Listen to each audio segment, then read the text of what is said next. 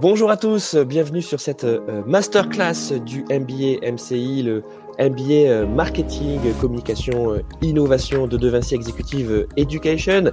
Donc cette masterclass est, diffusée en direct sur les réseaux sociaux du MBA MCI, mais également sur les réseaux de Be Brave, dont nous avons un, représentant, c'est Jacques-Olivier Bar. Bonjour Jacques-Olivier. Bonjour Louis, bonjour à tous, très heureux d'être avec vous ce matin.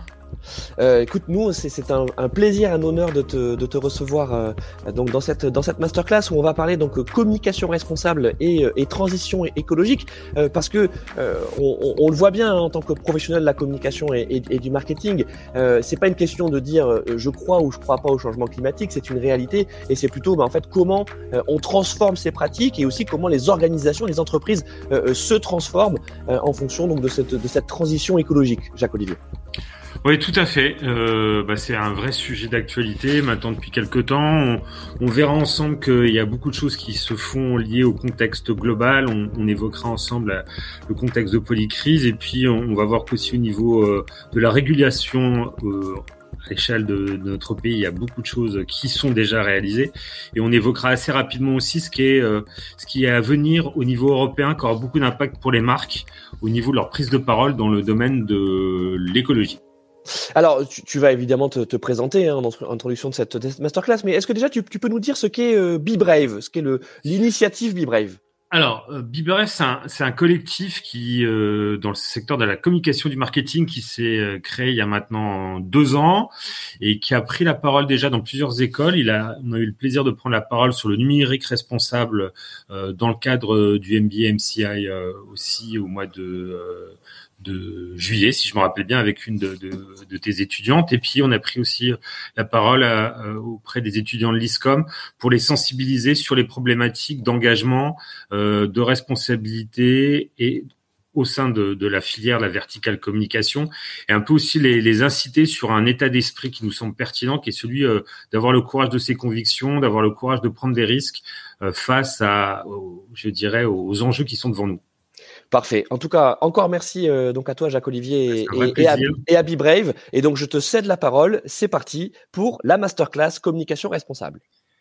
Merci beaucoup, Louis. Euh, donc, je vais vous présenter un, un, je vais faire une masterclass sur euh, les enjeux de la communication responsable et le contexte. Euh, je, m'excuse déjà dès le départ, ça va être un descendant, mais je tiens important de, de délivrer, partager euh, du contenu et, euh, et, des informations et de la connaissance. Bien évidemment, n'hésitez pas à interagir euh, et j'essaierai de répondre en temps réel à interrogations et remarques. Euh, J'espère que ça vous stimulera et ça vous donnera envie d'approfondir sur ce sujet. Vous verrez, en général, c'est des présentations assez denses. Euh, L'idée aussi, c'est euh, ouvrir des pistes et des portes et euh, vous donner des clés pour approfondir. Euh, en même temps, je vais assez vite sur beaucoup de sujets.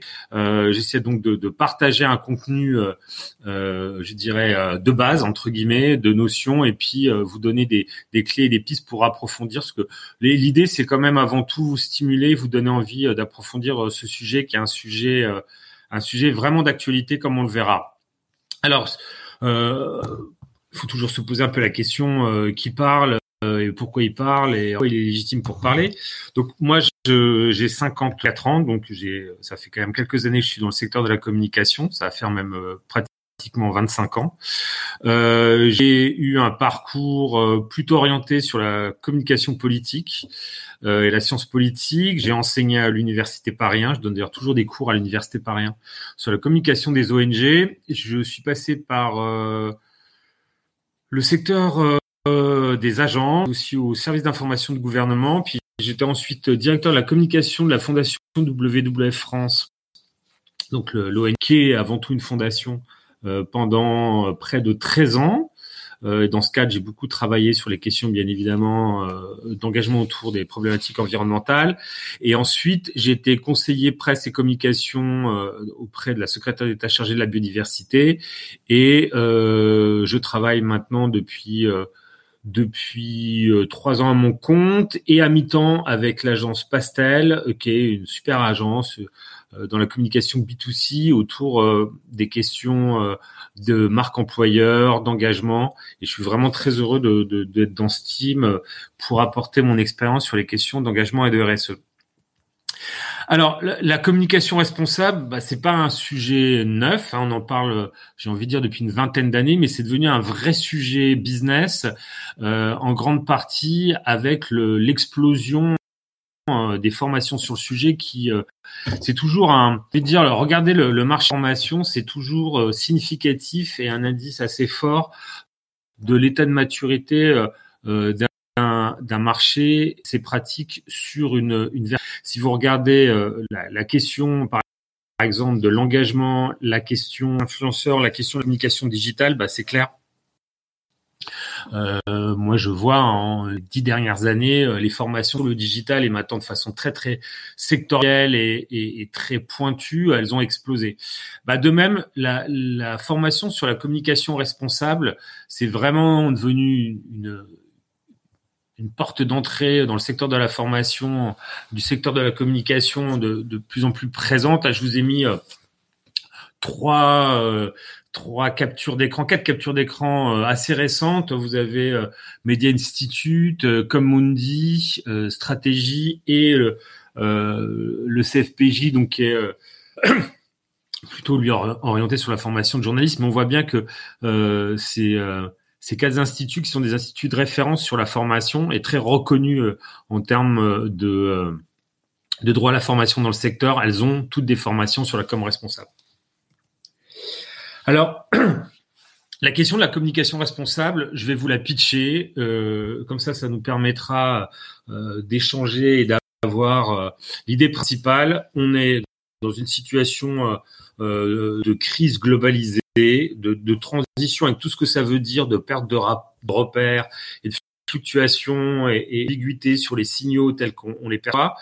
Et, euh, et, on est vraiment dans une phase de passage d'un monde à un autre. Pour la faire très rapide, on passe euh, du monde tel qu'on l'a construit et compris euh, au XXe siècle autour de la question de la croissance euh, vers un monde euh, qui se cherche autour de la question de la conciliation entre un mode de développement qui offre des, une prospérité aux êtres humains sur cette planète et en même temps qui conserve l'habitabilité de la planète, ce qui veut dire que ce mode de cette prospérité, ce mode de développement doit respecter et ne pas dépasser des limites planétaires. Et donc par rapport à, cette contrainte, euh, alors qu'on a quand même euh, construit la communication autour de la problématique, euh, je dirais, d'une croissance débridée et d'une d'une acquisition toujours plus importante de biens et de services, la communication au sens large, donc l'industrie de la communication. souvent, les personnes elles focalisent sur la publicité, mais et je pense que ça ne s'arrête pas à la publicité euh, qui est maintenant d'ailleurs une, une, je dirais une verticale de moins en moins forte du secteur. Ça couvre tous les métiers de la communication euh, et le marketing inclus. Euh, donc la question, c'est quel récit et quel message on va délivrer aux gens pour concilier et amener à accepter cette conciliation entre, d'une part, à un niveau euh, de bien-être nécessaire pour les 9 milliards et bientôt 11 milliards d'êtres humains, et en même temps le fait qu'il n'y a qu'une planète, il n'y en a pas deux, et qu'on est en contrainte de limite de ressources. C'est vraiment ça euh, l'enjeu, et, c'est ça euh, ce dont on va parler. Et, c'est synthétisé par cette phrase que j'aime bien du, du, philosophe italien Antonio Gracchi, philosophe italien, donc Antonio Antonio Gramsci, décédé avant la Seconde Guerre mondiale et qui euh, euh, cette phrase le vieux monde se meurt, le, monde tarde à apparaître. Euh, c'est donc il essayait de définir cette, situation d'entre deux. Il ajoutait c'est le c'est le moment où se créent des monstres. les monstres au sens des hybrides, c'est-à-dire que dans une situation de transition avec les crises qui vont avec, euh, on a toujours, on, garde des éléments euh, de la situation précédente et on essaie de les adapter euh, pour la situation à venir. C'est ce qu'appelle aussi Edgar Morin la métamorphose. Et c'est ça, c'est ce, moment, ce momentum que nous sommes en train de vivre au, niveau de la communication avec la question de qu'est-ce qu'il faut changer, qu'est-ce qu'il faut garder. Alors, ce qui est assez significatif et saisissant, c'est l'évolution excessivement rapide des, euh, des, discours. Si je prends, alors bien évidemment au niveau des marques, mais bien évidemment aussi au niveau du politique, qui donne un peu, Vraiment, le politique, c'est ce qui est intéressant dans la communication politique, c'est aussi un très beau reflet de la situation globale d'une société et des perceptions. on prend par exemple le discours d'Emmanuel Macron en, en 2021 et l'atterrissage en 2022, euh, quand même euh, sur euh, euh, un discours à la, fin de la Convention pour le climat, où Emmanuel Macron défend la 5G et, en gros explique que la transition écologique telle qu'il l'entend, c'est certainement pas le retour à la à, la à la vie euh, qu'il appelle le, modèle Amish, c'est-à-dire une ultra sobriété. Il euh, faut savoir que les Amish c'est une secte protestante qui vit euh, un mode de vie encore euh, comme les pères fondateurs du XVIIIe siècle aux États-Unis. il y a deux communautés, les Mennonites et les Amish, et donc ils sont dans une espèce de nostalgie vécue d'un monde passé. Donc lui il dit bah on va pas revenir au monde de nos grands-parents et en même temps, 23 mois plus tard, il explique que face en, à cause de la guerre en Ukraine, qui fait partie de ces crises qu'on va évoquer, et qui, comme vous le voyez, euh, n'est pas une petite crise. Hein. Ça va faire maintenant euh, euh pratiquement, ça fait 20 mois que l'Ukraine et la Russie sont en guerre, avec un, impact excessivement violent sur les marchés, les marchés de l'énergie. Donc en même temps, il, exhorte et il appelle à la sobriété, qui est totalement au centre du modèle qu'il décrit 23 mois. Et donc, bien évidemment, bah, cette question de sobriété, on verra, elle percute totalement le discours, euh, euh, le discours sur le désir, le discours sur la consommation que diffuse la communication euh, au service des marques. Alors, le problème, il n'est pas, il est pas récent. Il faut savoir que euh, cette question d'un modèle de, de, de développement, c'est un mur de limite euh, il émerge dès les années 1972 avec le Club de Rome, qui va publier en 1972 le rapport Mido sur les limites de la croissance. Donc, euh, ce qui est intéressant, c'est voir qu'on est à 51 ans après, soit un demi-siècle, et qu'en gros, tout est déjà écrit, c'est-à-dire cette idée que euh, si on maintient les mêmes tendances sur la nourriture, l'augmentation de la population, la production de services et production industrielle, on a une problématique de gestion des sources et de la pollution qui fait que entre 2010 et 2030, euh, on, a, on a un problème, euh, je dirais, euh, d'inversion des courbes et surtout de, de mur, qui est le mur des ressources par rapport à la demande. Donc on a un décrochage entre d'une part l'offre de ressources et capacité même à gérer les déchets et la demande toujours en, croissance euh, un service auprès de la population. Donc ça, c'est quand même 1900, ça fait 1972, ça fait 51 ans. A suivi d'ailleurs derrière, c'est très intéressant, hein, je vous recommande de, ça commence à être assez su de toutes ces réflexions sur les, les, les deux, trois premières années du, de la décennie 1970 où finalement l'essentiel des problématiques qu'on va avoir à, à, traiter ensemble, elles sont déjà donc cette question des limites de la croissance, ou ce qu'on appelle maintenant euh, la gestion des limites planétaires. Deuxièmement, euh, quel modèle de société de prospérité? Il y a un rapport au niveau de l'Union européenne déjà à cette époque euh, qui propose que faut que l'Europe, parce qu'elle est sur un modèle de un continent de, ressources limitées par rapport aux États-Unis, se positionne sur une question de prospérité respectant les limites planétaires. il se trouve que la, guerre Israël, euh, pays arabes, et là encore, on retrouve, vous voyez, une problématique qu'on est en train de vivre actuellement, va amener un, choc euh, du prix du pétrole et va amener en même temps à la fois le développement des discours sur la sobriété avec les campagnes Stopo Gaspi, mais en même temps une accélération aussi des recherches pétrolières qui se traduira dans les années 80 par une explosion euh, de la croissance et de la consommation. On le verra sur un, diagramme assez, assez, assez pertinent et parlant et euh, le début de l'explosion des émissions gaz à effet de serre. Euh, et on verra qu'en même temps, le, le développement d'une réflexion sur le développement durable va émerger dans ces années-là, de même que va se mettre en place des institutions comme le GIEC qui visent à documenter l'ensemble de la communauté internationale autour des risques climatiques. Alors les limites de la croissance, euh, Midos est revenu dessus euh, en 2019. Donc euh, euh, vous voyez, hein, là il est, il est, c'est la, la, l'avant-dernière personne à droite, jeune, barbe brune avec ses lunettes. Il a pas beaucoup changé, sauf que tout a, bien évidemment blanchi. Et lui, il, il, pointe du doigt un que ce qui est évoqué est bien se, se j'ai envie de dire, euh, se concrétise, et deux, que euh, la problématique, en particulier de l'écart croissant entre les riches et les pauvres et, une plus plus forte d'accès aux ressources, risque d'amener euh, une évolution avec un autoritarisme euh, et ça, c'est un point assez important, c'est-à-dire que euh, il pointe du doigt ce qui n'est pas évident, c'est-à-dire que on peut se poser la question de la capacité des démocraties à résoudre cette question.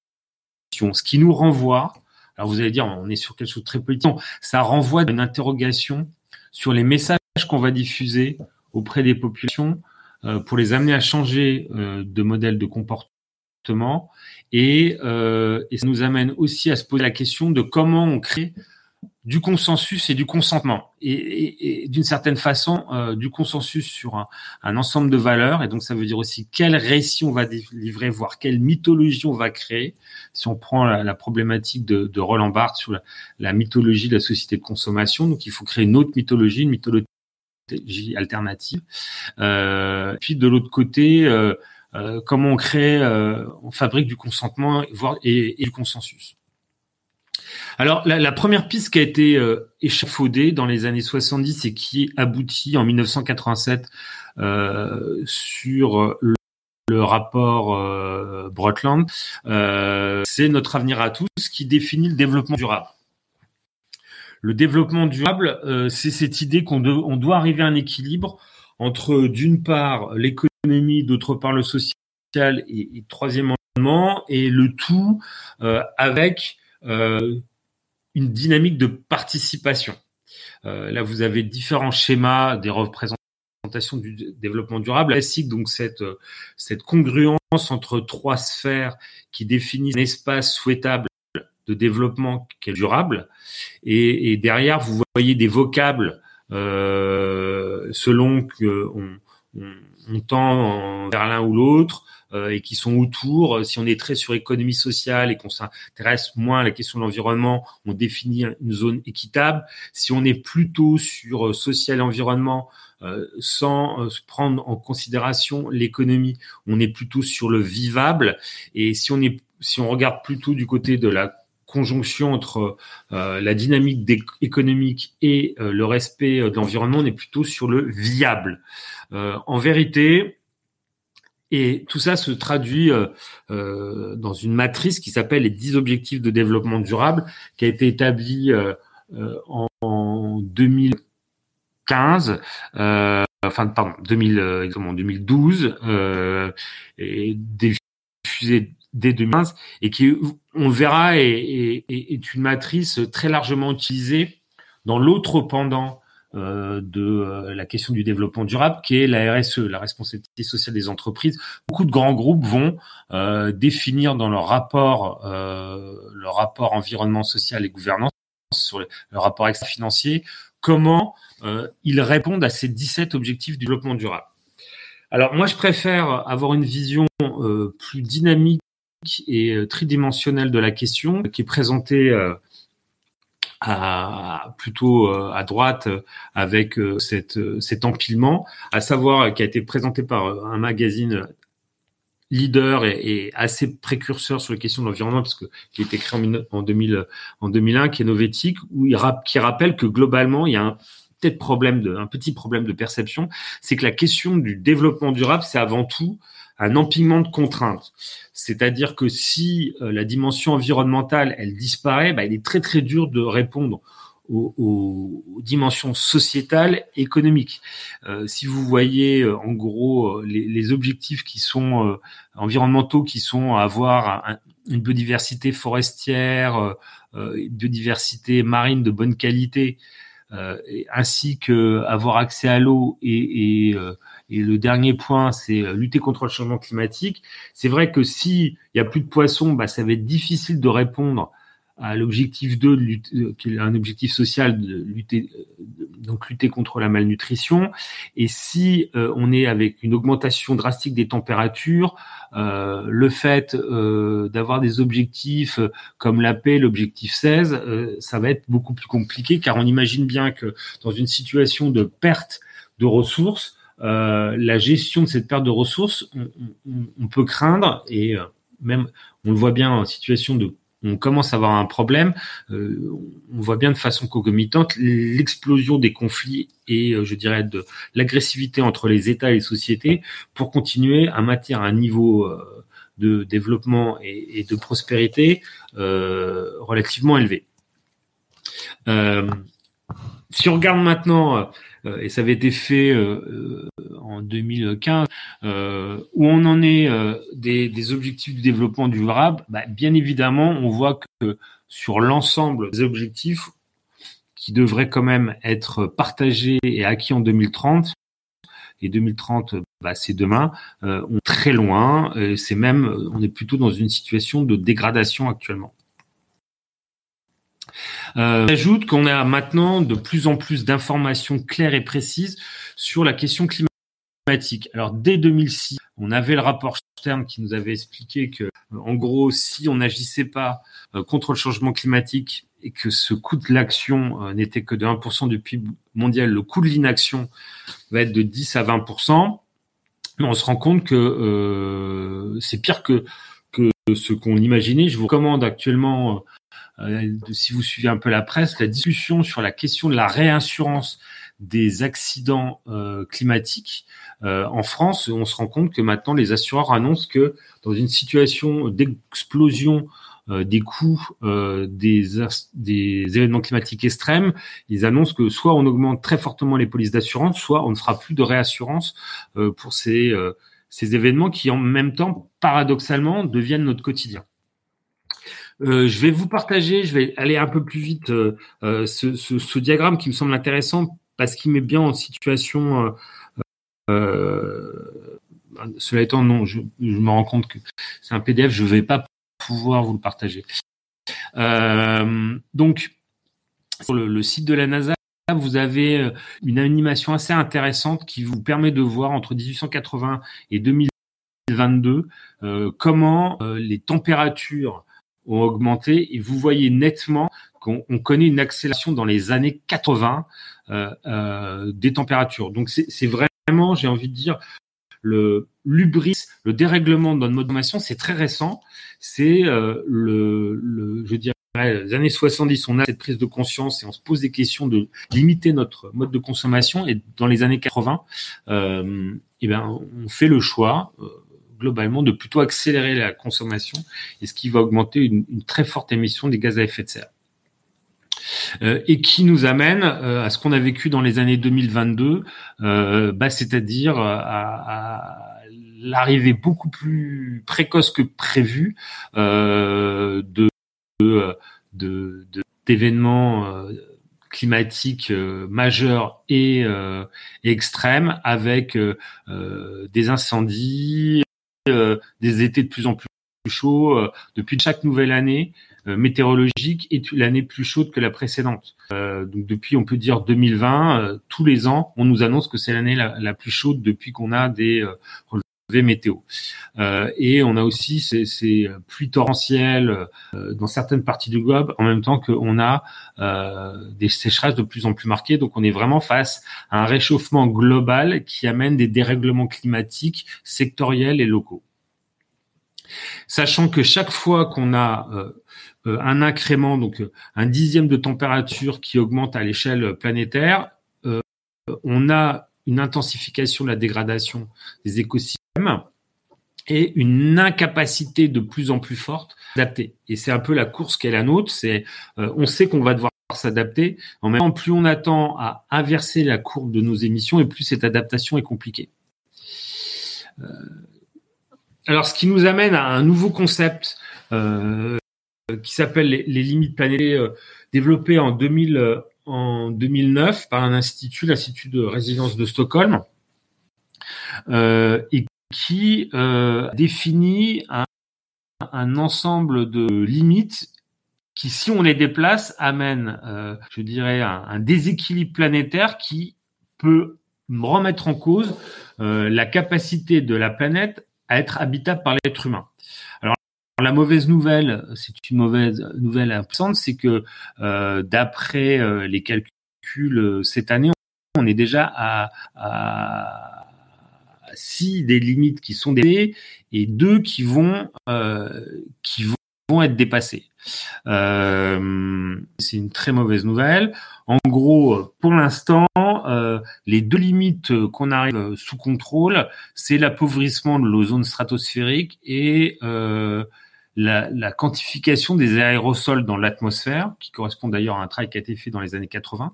Mais pour les autres, on a eu euh, là les trois années euh, passées euh, le cycle de l'eau douce au bleu et au verte. Au bleu, c'est cette année, au vert, c'est l'année précédente. L'eau verte, c'est l'eau qui est gardée dans les sols. On a dépassé les limites, c'est-à-dire que le prélèvement sur l'eau bleue, c'est les cours d'eau, et l'eau verte, l'eau dans les sols, on est, on est déjà au-dessus. Changement climatique, ben, on est déjà sur une trajectoire qui va être plutôt sur 2 degrés, voire 2 degrés 5, alors qu'on devait être 1 degré 5. Érosion de la biodiversité, on est déjà à 60%, euh, 60% des espèces qui sont dans une situation particulièrement dégradée euh, en termes de euh, population. Euh, on est sur aussi un, rythme de, changement d'utilisation des sols qui est, qui est très très dégradé, une production de plus en plus forte du phosphore et de l'azote qui entraîne un dérèglement massif des équilibres de la biosphère et une introduction de plus en plus importante d'entités nouvelles. C'est par exemple le cas des déchets plastiques. vous avez des, un podcast très intéressant que je vous recommande sur le sujet sur France Inter sur cette, question. Si vous voulez l'approfondir, là vous avez le, le tableau un peu mortifère et horrifique euh, de euh, euh, qui sont déjà dépassés.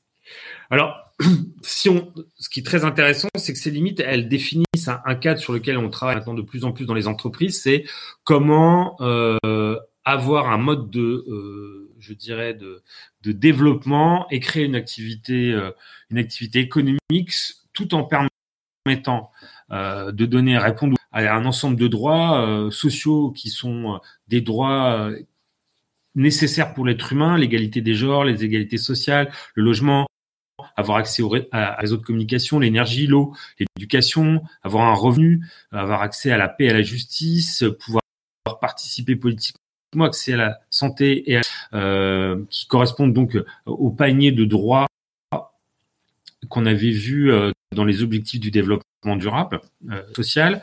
Euh, comment on fait tout en respectant ces limites qui qu'on peut pas continuer de dépasser euh, parce que on, met en péril l'accès aux droits évoqués.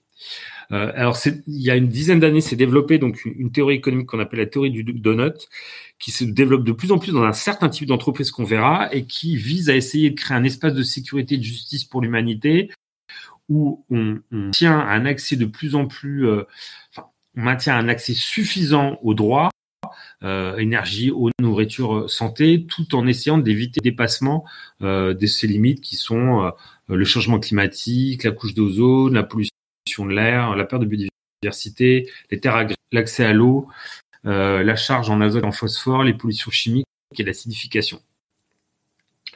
Euh, ce, ce point-là, sur la définition de l'entreprise, on, on, le reverra après. Euh, parallèlement à ça, et c'est un point important. Euh, c'est euh, on est euh, depuis là 3-4 ans dans une accélération de en termes de contexte de ce qu'appelle le, Forum économique de Davos, qui regroupe l'ensemble des grandes institutions économiques et des grandes entreprises, ce qui appelle depuis l'année dernière l'ère crise. C'est-à-dire que là, on est dans un, un canevas, un ensemble complexe de plusieurs crises qui, s'entremêlent et qui deviennent euh, interdépendantes. Euh, à la fois, bien, évidemment, le risque d'un échec sur la crise climatique, qui est une crise qui, qui amène un dérèglement systémique de la planète et pose la question de notre capacité à habiter la planète. La perte de biodiversité, on peut avoir l'impression qu'elle est un peu extérieure. En vérité, on l'a vu avec la crise du Covid, euh, sachant que les bactéries et les virus font partie de la biodiversité. Bah, et on a des enjeux très très forts sanitaires et des enjeux agricoles très forts liés à la biodiversité. La question de l'explosion euh, des phénomènes climatiques extrêmes, j'en ai parlé sur la question de la réassurance. Et puis à côté de ça, bah, on a une accélération de la perte de cohésion sociale on a l'accélération d'un sentiment chez les êtres humains de dégradation de leur cadre de vie.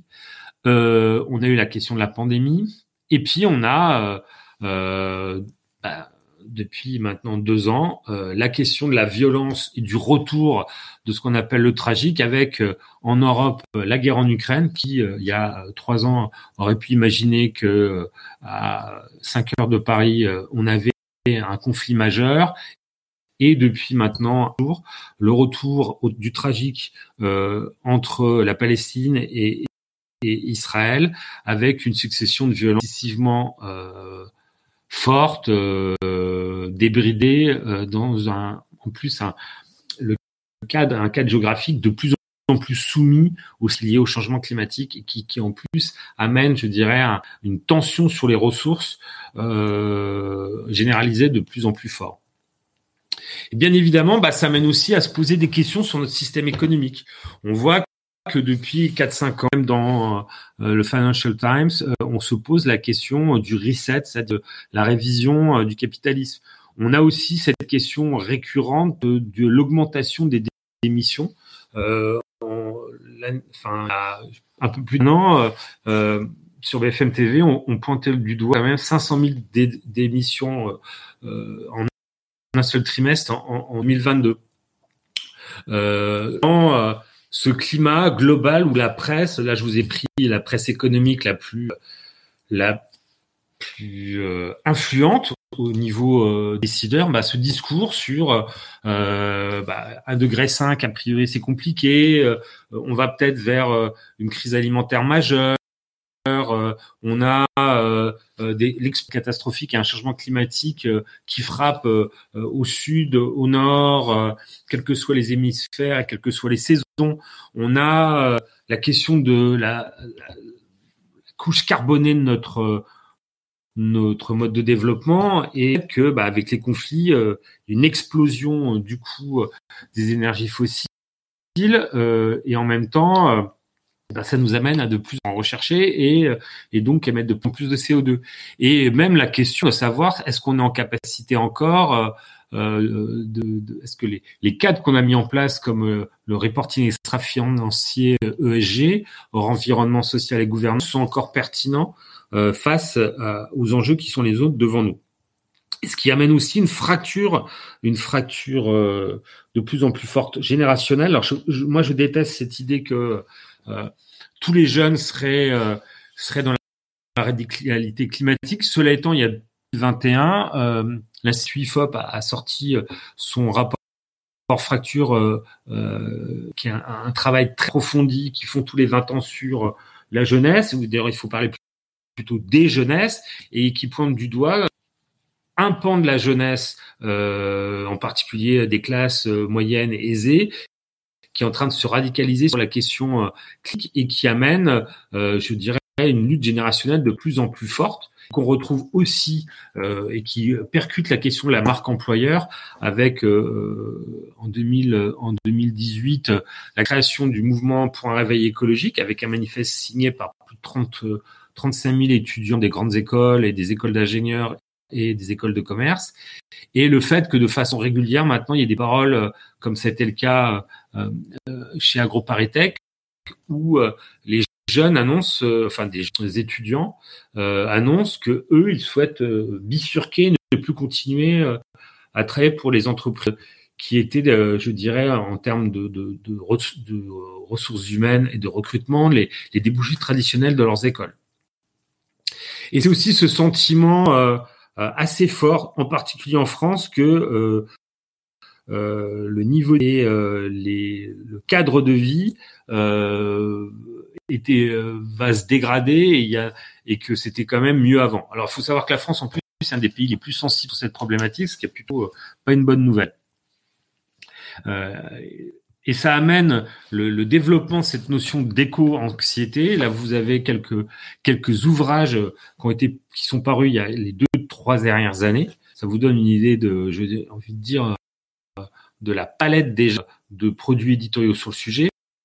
Et, et le fait euh, de plus en plus euh, de jeunes, et pas qu'en France, euh, ont ce sentiment de, d'une vraie angoisse euh, qui, que je résume toujours par euh, euh, bah, les générations futures se demandent si elles vont avoir un que pour 74% des jeunes Français de moins de 25 ans, il y a une vraie une vraie problématique de se demander de quoi sera fait demain avec des interrogations sur le fait d'avoir des enfants, sur le fait bah, quel sens on va donner à sa vie si l'habitabilité de la planète devient de plus en plus compliquée et s'il y a ce risque que la course de l'humanité euh, trouve un terme euh, relativement rapide. Alors, ce qui amène, et ça c'est très important pour nos, les enjeux qui sont les nôtres de communicants, c'est euh, quelle théorie du changement on peut proposer aux gens et comment on peut répondre à ces problématiques, car il est clair que l'éco-anxiété, bah, elle va impacter beaucoup les marques. et, et, de plus en plus, il y a cette idée de reprendre un petit peu les travaux de la courbe du deuil de la, psychologue Elisabeth Kubler-Ross qui avait fait euh, un travail sur euh, les, ressorts psychologiques de la gestion d'une maladie incurable où elle explique que dans un premier temps, quand on vous annonce une maladie incurable, il y a un choc, vous le refusez, c'est le déni. Ensuite, vous êtes dans la colère, dans le marchandage, vous vous dites non, non, mais on peut trouver, euh, je suis sûr que, mais c'est insupportable, on va trouver des solutions. Puis vous avez une espèce de d'abattement, de tristesse, et, euh, et là vous touchez le fond. Souvent, c'est marqué par une dépression. Puis vous allez vous résigner, accepter, puis essayer de vous reconstruire. C'est la, logique de la, de la résilience et voir comment vous pouvez agir. Euh, comment vous, vous allez redécouvrir du sens et, donner, euh, pour le temps qui vous, reste, euh, essayer de faire quelque chose. Et de plus en plus, on se dit que euh, face à la question de l'éco-anxiété, euh, c'est un peu le même phénomène. Donc là, je vous ai donné euh, à la fois ce, qui est vécu dans ce qu'on appelle les théories de l'effondrement, la collapsologie, et puis ce qu'on vit. donc là, c'est plutôt sur une approche plus à la fois sociale et tout en restant psychologique et euh, dans la psychologie, puis la, gestion du processus d'éco-anxiété. Vous voyez cette idée de, euh, avec en plus une saturation des messages sur le sujet, euh, on digère, on va essayer de sortir, euh, dire non, c'est pas possible, on est dans une phase de déni.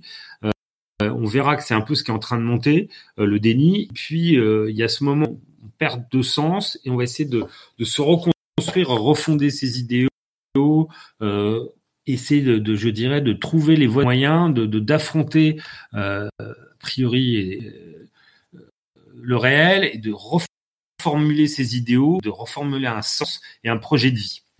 Et ça, c'est un point qui doit nous, stimuler à savoir quel, quel discours on va donner donner à notre à, à, nos métiers pour accompagner les gens dans cette voie de transition et d'une certaine façon s'appliquer aussi euh, ce, ce, cheminement, dans le sens où on voit dans nos, secteurs des, des, gens qui sont dans le déni, qui disent écoutez, on va continuer à consommer euh, et on n'a pas l'intention de changer, et puis d'autres qui sont déjà certains ont été abattus, ont arrêté, euh, le, quitté le secteur de la communication, et il y a d'autres et je suis content. Euh, souvent, les étudiants sont dans cette dynamique de se de, de, reconstruire et redonner du sens à la communication et faire finalement euh, de la communication autrement en revisitant les fondements de, nos, de nos métiers. D'autant plus qu'on est en plus dans une des sociétés de plus en plus, de plus en plus fortement dans, qui sont dans, dans l'antagonisme, la, la, conflictualité. Je vous ai mis cette question de la nuance. on sait pour créer du consensus et du consentement, il faut quand même créer euh, de la nuance et avoir un, un, minimum pardon, de, de base de, de, de vision et de valeurs communes. Je crois qu'on est de plus en plus euh, dans l'affrontement. Vous avez euh, d'un côté la une euh, du Nouvel Ops qui a été réalisée l'année dernière sur Sandrine Rousseau, qui un peu incarne cette logique de, de recherche de, du conflit assumé, et l'autre cette photo tirée des manifestations des Gilets jaunes, donc on célèbre cette année les 5 ans, ça, ça a commencé il y a 5 ans, euh, avec des gilets euh, euh, qui à l'époque déjà se montraient plutôt très critiques vis-à-vis de la question de l'écologie, qui, de par sa problématique de la sobriété, percute l'accès au confort et au désir de consommation d'une grande partie des, classes, en particulier populaires, dans les pays occidentaux. Ça s'est encore radicalisé avec des actions du côté des activistes de plus en plus spectaculaires et de l'autre côté euh, des pouvoirs publics qui euh, euh, nomment ces jeunes souvent qui ont décidé de la radicalité et qui les, nomment, les présentent comme plutôt des, allant dans, la logique du terrorisme. Et donc, c'est, je rappelle, c'est quand même l'utilisation de la terreur à, des fins politiques. Euh, ce qui, là encore, n'aide pas beaucoup à la création création d'un espace de dialogue et d'échange. Euh, alors, ce qui est aussi intéressant, c'est la, façon dont c'est traité médiatiquement. Euh, on a, j'évoquais tout à l'heure cette, opposition entre grands-parents et parents. On voit par exemple qu'un journal comme Le Monde m'attend de, façon récurrente euh, à à une couverture éditoriale qui interroge cette question de l'opposition générationnelle. Je vous ai mis cette page. D'ailleurs, il y a eu une dernière comment éviter la brouille entre parents et grands-parents euh, sur cette logique entre euh, génération et le, côté un peu tendu entre d'un côté les boomers, ce qu'on appelle maintenant les non plus les baby boomers mais les papy boomers, donc toute la génération qui est née entre les années 40 et 50, les parents qui généralement sont nés dans les années donc ça, c'est les grands-parents. Les parents qui sont nés généralement dans les années 70-80 et leurs enfants. Euh, donc euh, on est euh, dans le plutôt maintenant la génération Z. qui eux sont vraiment dans cette logique d'interrogation sur le, sens de leur vie et, et aussi une, une, une, une logique de, de de dénonciation euh, de la, la, la, dynamique de croissance qui avait été impulsée euh, par leurs grands-parents euh, et qui avait d'ailleurs, même s'ils prennent pas en considération que dès les années 70, comme je vous l'ai présenté en propos de départ, les grands-parents s'interrogeaient sur ce, ce, ce, cheminant. Et puis de l'autre, cet article des Échos d'il y, y, a deux jours qui, qui bah, qui pointe du doigt, euh, et ce qui est un peu une thématique qui ressort depuis trois quatre semaines, sur le fait que euh, euh, il y a un petit peu un ras-le-bol sur justement ce discours très agressif écologique, et avec de plus en plus de, de, de papy boomers qui prennent la parole et qui disent bah il y en a marre qu'on les mette sous pression, et une demande sociétale de plus en plus forte qui remet en cause et qui est dans le déni par rapport aux informations, alors qu'en plus paradoxalement et de façon concomitante, on n'a jamais eu autant accès à des informations sur la crise environnementale au sens large. Euh, c'est en particulier le cas sur euh, sur Twitter, euh, donc ex-Twitter maintenant X, où depuis un an, vous avez de plus en plus d'articles sur le développement d'une climatosphère, climato-sceptique sphère,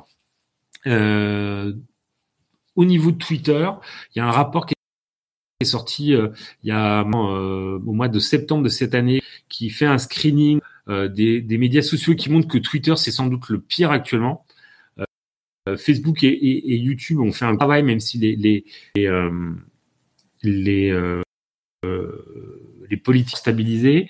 TikTok, il y a, il y a aussi un problème assez récurrent et finalement le, la plateforme qui semblerait mieux répondre à ces questions-là, c'est Pinterest. J'ai plus en tête l'évolution de, Snapchat. Ce qui est très intéressant, c'est de voir en effet euh, euh, qu'on a euh, une influence de plus en plus forte de groupes organisés pour, pour remettre en cause le discours consensuel sur la transition écologique et ce qui amène même à ce que des chercheurs quittent Twitter.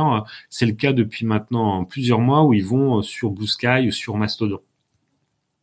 Alors par rapport à, cette situation, comment nous, quel, en termes de, vision de leadership, qu'est-ce qu'on fait? Ben, faut que de plus en plus on adopte et c'est devenu un, je dirais un acquis maintenant de la vision managériale, c'est euh, c'est de reprendre une, vision un peu très liée à la vision qui était développée dans, au niveau de la vision stratégique euh, au, niveau de l'armée américaine, c'est c'était que euh, on se retrouve maintenant avec une grille depuis une vingtaine d'années de, de, décryptage de la situation mondiale qui met en avant un la complexité, on n'a jamais eu autant d'outils pour gérer la complexité, mais en même temps, euh, on a tellement de capteurs qu'elle est devenue hyper complexe. Paradoxalement, euh, on a tellement de capteurs que finalement les signes, on est devant une analyse des signes de plus en plus ambiguë. Euh, et on se rend compte que quand on rentre de plus en plus en profondeur avec les outils d'analyse, bah, on est toujours vraiment dans l'ambiguïté. On n'arrive pas à avoir vraiment je dirais, un décryptage euh, monocausal euh, des, des situations. On est dans une volatilité de plus en plus forte. on voit bien, il y a quand je faisais je faisais ce, cours il y a trois ans, je vous aurais dit bah, que la transition écologique c'est quelque chose maintenant d'inexorable. Je pense qu'elle est toujours inexorable par le biais de la contrainte et du fait qu'elle va s'imposer à nous. En revanche, on se rend compte depuis 3-4 mois que la résistance au changement est de plus en plus forte, en grande partie avec une caisse de résonance sur les médias euh, sociaux mondiales qui fait que la volatilité est de plus en plus forte. Et puis, on a cette incertitude, euh, tout ça, ça crée une euh, à savoir qu'on a une vraie problématique une vraie interpellation sur la prise de décision face aux situations. Quelle est la bonne euh, prise de décision qu'on va avoir? Alors ça nécessite de plus en plus avoir une vraie vision, euh, essayer d'autant que faire se peut d'augmenter notre capacité de compréhension, euh, essayer d'être clair dans ses intentions, essayer euh, d'être aussi flexible euh, et assez avoir cette agilité d'action. Finalement, Emmanuel Macron là-dessus, il répond vraiment à ça, puisque comme on l'a vu, en 23 mois, il peut passer d'un jugement catégorique à un autre. et, d'ailleurs, il est en train de rechanger de jugement actuellement. Est-ce que pour autant, il faut avoir une vision totalement négative? Bah, Non. on voit bien cette idée de transition et de deux mondes. on a en même temps de nouvelles formes d'économies qui sont en train à bas bruit euh, de se développer, l'économie collaborative, l'économie de la fonctionnalité et, l'économie circulaire. Euh, avec euh, avec des success stories dans le monde de l'entreprise, c'est Patagonia qui il y a deux ans décide de faire de son entreprise qui est quand même un cap au niveau chiffre d'affaires, on est à, plusieurs milliards euh, ne va pas en introduction en bourse, mais décide de laisser l'entreprise à un fonds de dotation euh, qui euh, bénéficie à la nature. Vous avez le même mécanisme chez la nature, qui est pas une petite entreprise, c'est une grosse entreprise. On est sur un ETI assez fort sur la cosmétique et, l'alimentation. et vous avez même, on arrive avec maintenant, Patagonia étant le plus bel exemple, mais vous avez Picture en France, euh, vous avez Veja, qui sont des marques maintenant un peu militantes euh, et qui assument d'être activistes et, euh, de, faire de, des causes un objet aussi identitaire de, de, de l'entreprise. Et bien évidemment, il faut aussi mettre ça en, en regard de l'évolution des statuts des entreprises avec la loi PAC de 2019 qui donne la possibilité, qui déjà impose par l'évolution du code euh, civil euh, qui impose à toute entreprise, même les plus petites, de s'interroger sur son impact environnemental et pas limiter euh, l'entreprise dans la recherche du profit et qui crée la possibilité aussi d'avoir une raison d'être et voire d'avoir une entreprise de société à mission qui est assez fort d'ailleurs dans les, les, petites entreprises mais qu'on retrouve aussi à Maïf ou même euh, Danone, c'était un des acquis euh, euh, de général précédent, Emmanuel Herbert, d'avoir fait quand même un groupe mondial comme Danone, un des leaders de l'agroalimentaire, une entreprise à mission, c'est-à-dire que dans l'objectif euh, statut, il n'y a pas simplement la recherche du profit, mais il y a aussi prise, la prise en compte euh, de votre impact et de votre contribution positive au, dans le secteur social et euh, dans euh, le secteur euh, écolo écologique. Là, je vous ai mis ce, ce point, c'est qu'il faut savoir qu'on est déjà dans une dynamique d'aller au-delà avec la, la, notion de permaculture.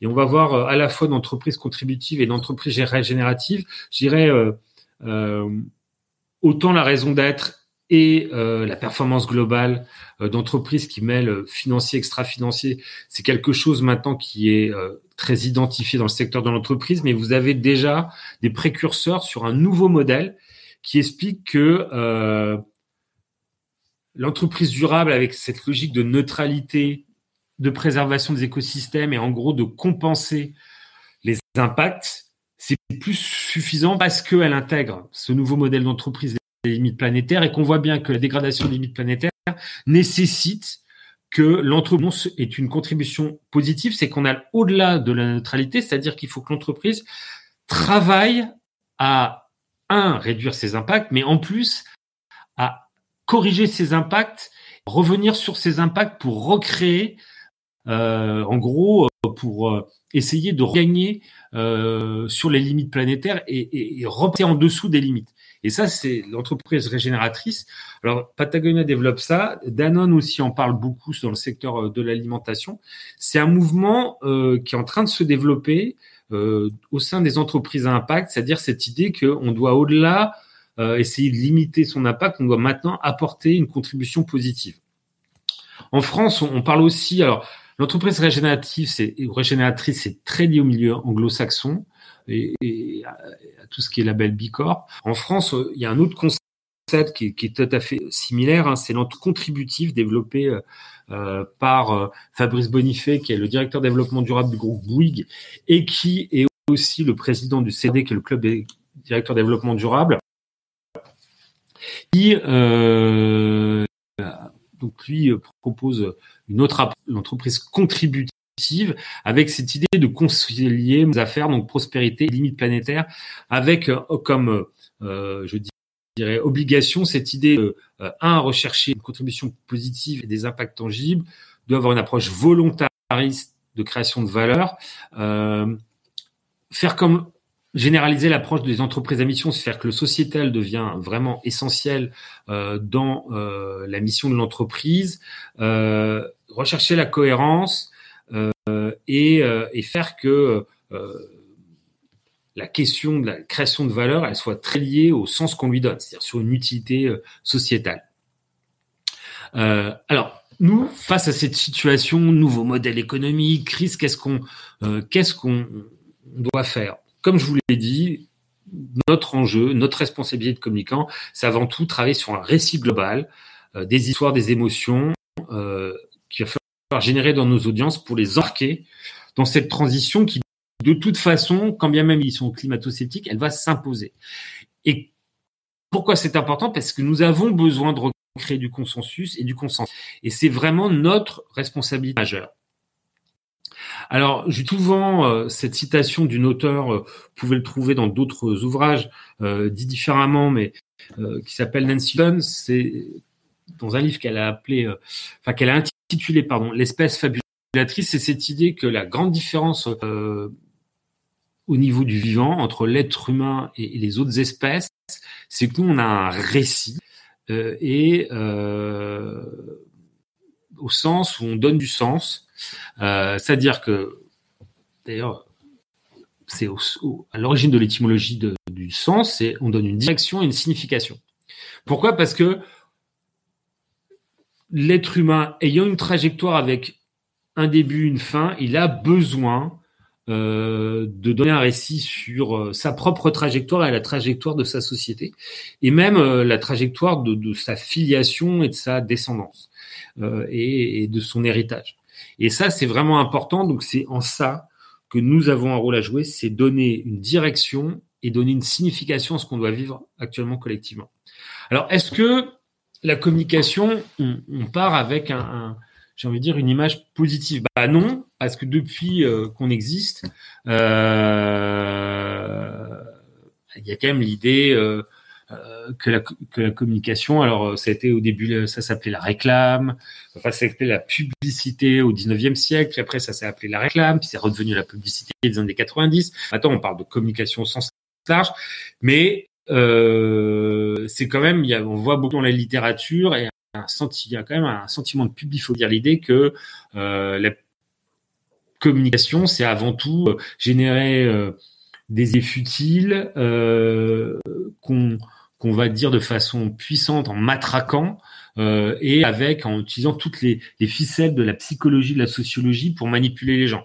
C'est quand même fortement ça. Euh, c'est euh, le mélange, en gros, des techniques de propagande euh, qu'on voit pointer autour des deux guerres au profit des marques pour créer et imposer aux gens des univers mentaux, des rails mentaux euh, qui vont les amener à, je dirais, euh, accepter euh, des sollicitations et des modèles de vie qui n'ont pas obligatoirement beaucoup de sens. Alors, pourquoi pour moi la publicité elle est essentielle? Je vous renvoie au grand classique de la publicité qu'on apprenait dans dans les écoles de publicité, en particulier dans le planning stratégique, c'est Bernard Catlas, c'est les années 60. Et c'est vrai que la publicité telle qu'on la vit actuellement, elle est, elle surtout l'enfant des, années 60. C'est l'idée que la publicité, elle crée des mythologies. Et c'est on retrouve ça chez un auteur comme Roland Barthes qui avait écrit euh, Mythologie sur les, grands mythes euh, sociaux, le steak, euh, euh, les frites. Donc, elle crée un grand récit autour de stéréotypes auxquels on va s'identifier euh, et ça devient finalement euh, une culture. C'est-à-dire que la publicité, c'est la culture collective à un moment donné d'une société. Elle, est le reflet de, cette, ces aspirations et de cette culture, et elle en est aussi le moteur. Et elle crée des imaginaires collectifs. Si on doit décrypter les imaginaires collectifs, qui sont actuellement aussi fortement euh, challengés, c'est le bonheur dans la consommation, l'idée que la réussite sociale, elle passe par l'avoir et pas obligatoirement par l'être. C'est euh, le renforcement des stéréotypes de genre.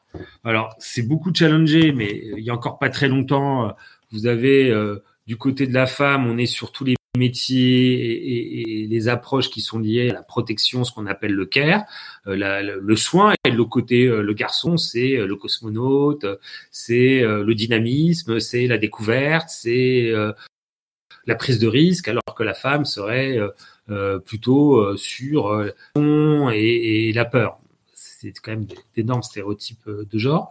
C'est aussi la question de la manipulation et, de la liberté d'accès à une information objective, et donc le mensonge.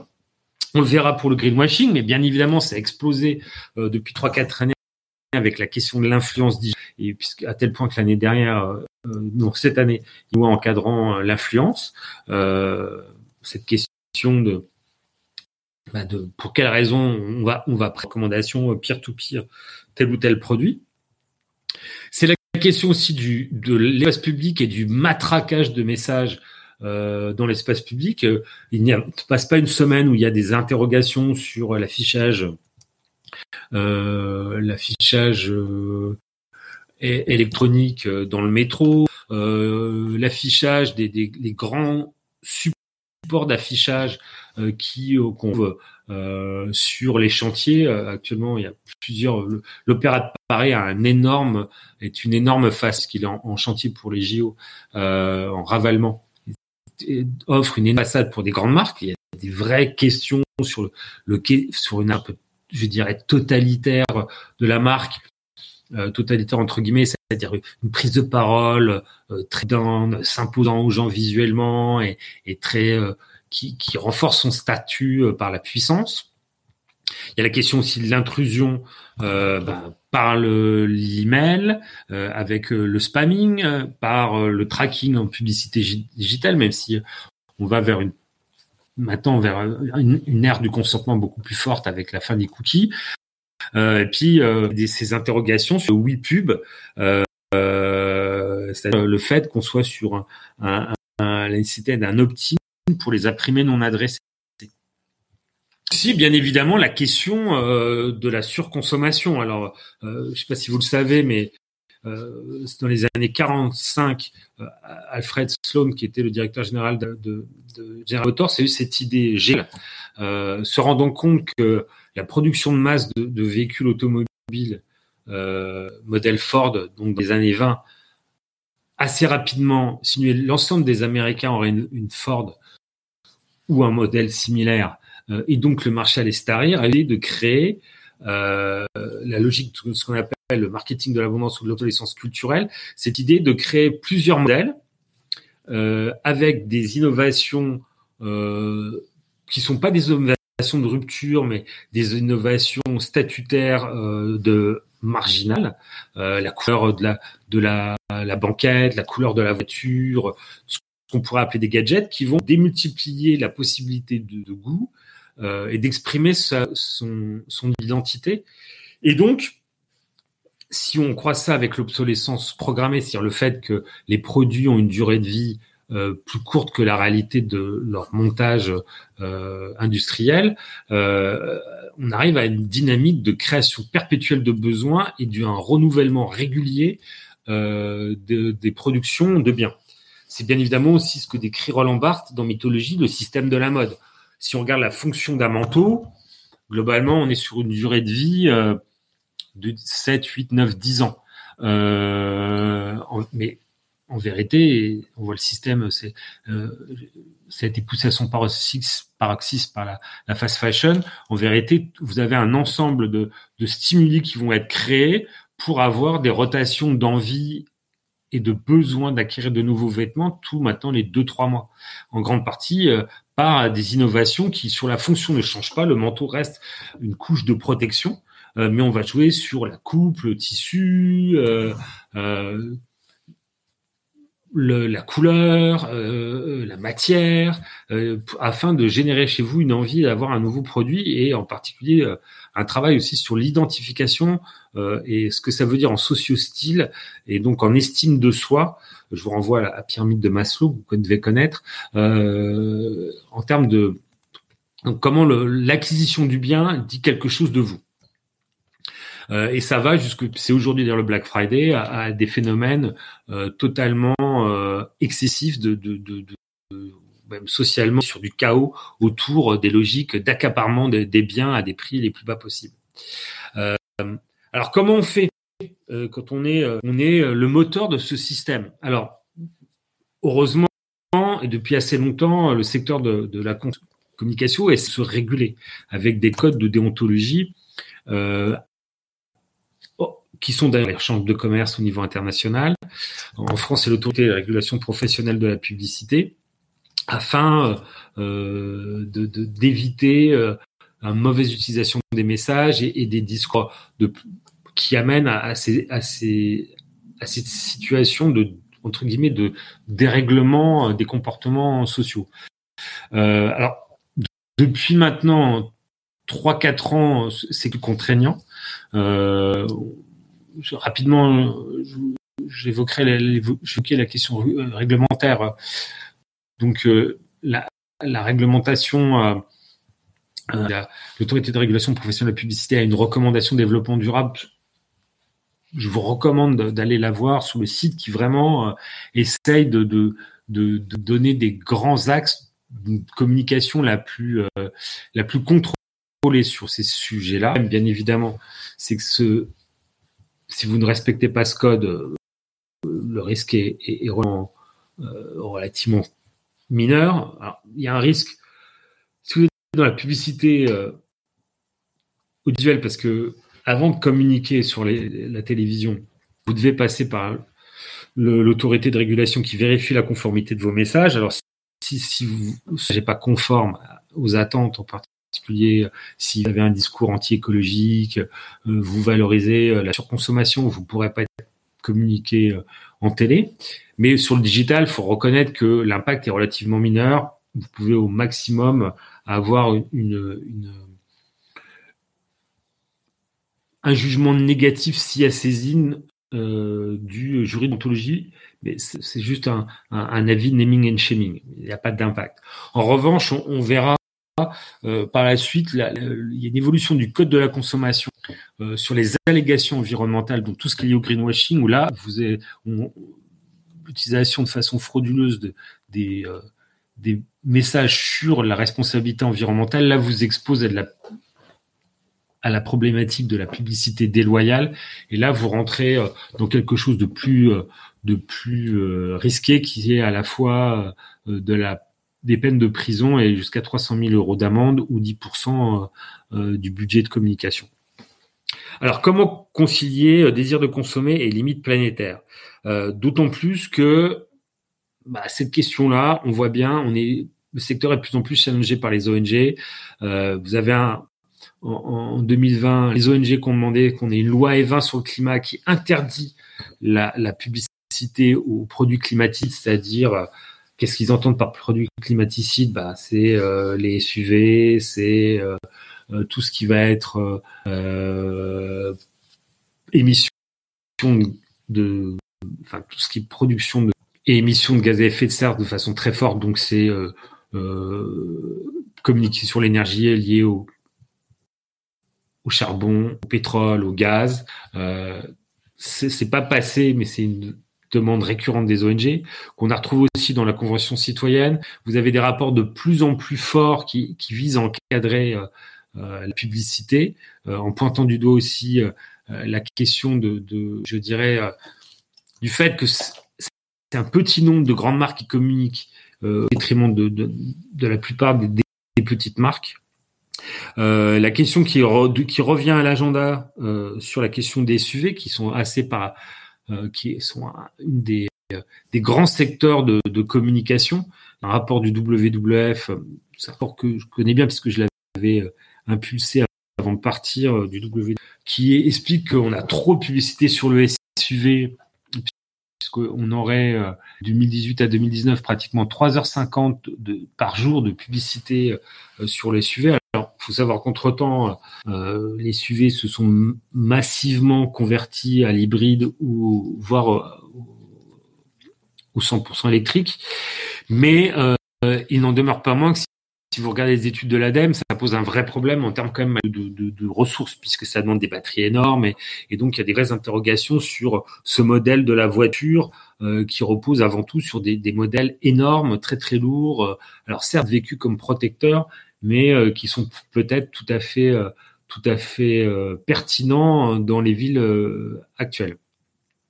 et puis vous avez ces, ces, questions, c'est devenu un vrai sujet dans la presse hein, de est-ce que finalement la communication, même quand elle elle mobilise ses outils pour délivrer des messages positifs, pas trop omniprésente et trop agressive Est-ce que euh, l'objet communication en tant que tel ne nécessiterait pas de se poser sobriété? On verra qu'il a entamé euh, ce sujet-là euh, et que on n'est pas du tout dans un, secteur qui est totalement hors sol, en grande partie lié aux attentes des annonceurs, en grande partie lié aussi pour répondre à la, aux problématiques de régulation, et aussi en grande partie par l'évolution en interne. Alors, je vous, je vous, recommande ce rapport qui est sorti en 2022, qui expliquait euh, et qui est un peu le summum de la réflexion des ONG sur l'incompatibilité euh, de la communication. On était sur la communication commerciale et sur le marketing, pas sur la communication pour être. Euh, donc, son incompatibilité, c'est une étude économique avec la sobriété prônée parallèlement à ça. En particulier, il pointe du doigt trois points qui me semblent importants. Premier point, euh, la question du greenwashing qu'on verra, c'est-à-dire que, euh, mais j'ai envie de dire, la question du greenwashing, elle renvoie aussi à la perception euh, que les marques ont de la légitimité à prendre la parole.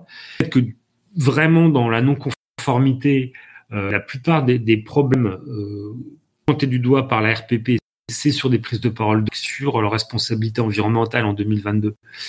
Euh, on verra pour cette année 2023 alors c'est aussi lié au fait, il faut regarder aussi le, côté positif, c'est que les marques ont de plus en plus envie de communiquer sur leur responsabilité environnementale. Le problème, c'est qu'elles communiquent mal.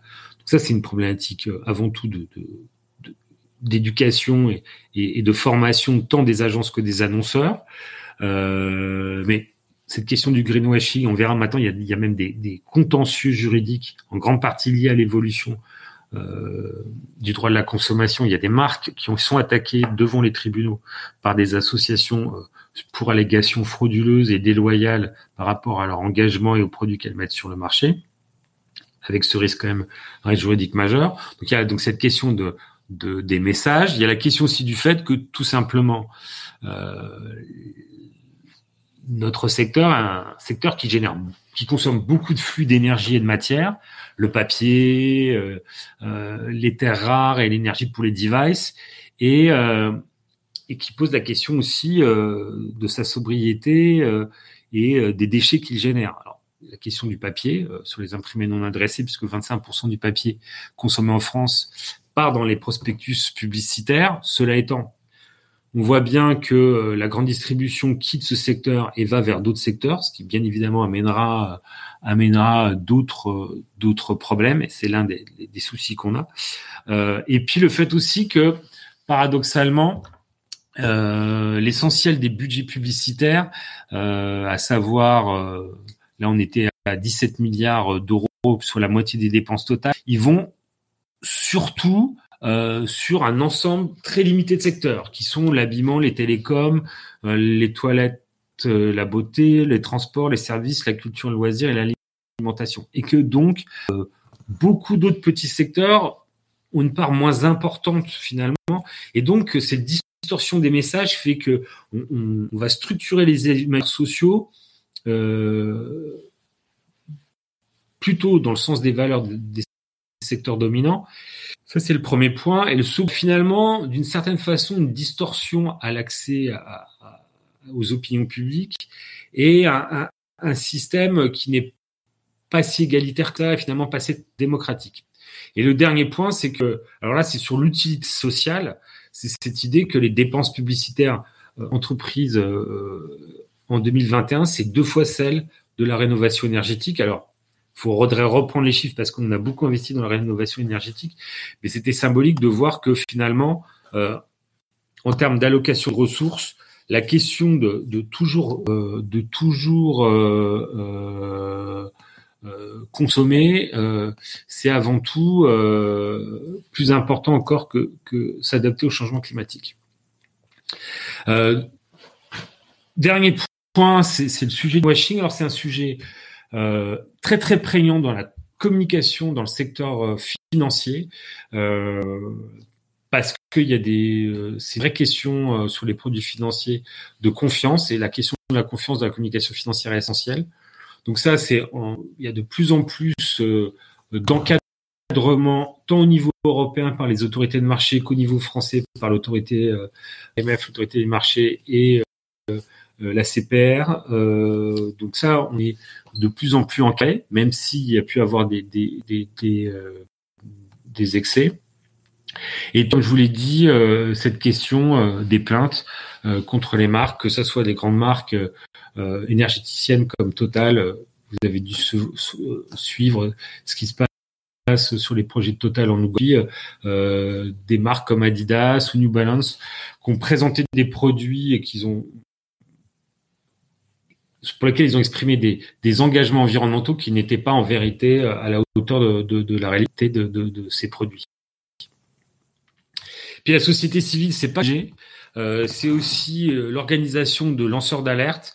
Là, c'est des, pages sur LinkedIn qui sont particulièrement bien renseignées et qui font du naming and shaming et de la recherche perpétuelle de communication d'entreprise pour démontrer et pointer du doigt euh, les errements entreprises sur les questions euh, des allégations environnementales. Il faut savoir qu'au niveau européen, euh, la question de l'allégation environnementale, c'est un vrai sujet euh, qui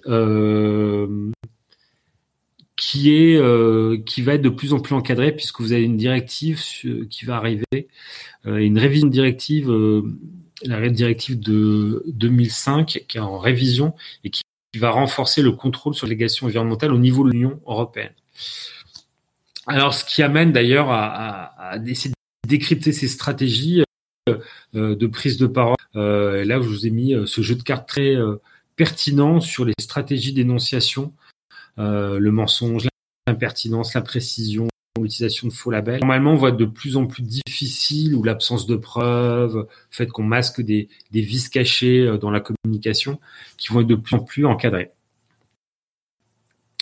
Euh, je vais avancer un petit peu. Il faut savoir, et je finirai avec ça, euh, que euh, dans, dans, les nouveaux engagements, il y a les contrats euh, publicité climat qui engagent d'ailleurs pas simplement les annonceurs, mais les agences et euh, les médias qui amènent de plus en plus quand même à se poser la question de l'impact qui a généré dans toutes les agences la création maintenant de structures de RSE et de, de personnes en charge de l'RSE et qui vont avoir une approche 360 à la fois sur les messages et sur l'impact carbone, par exemple, de, de, vos processus de production, et qui me semble être une, une vraie bonne nouvelle euh, qu'on va avoir euh, euh, assez, enfin, tout de suite pour voir du bon côté aussi des choses.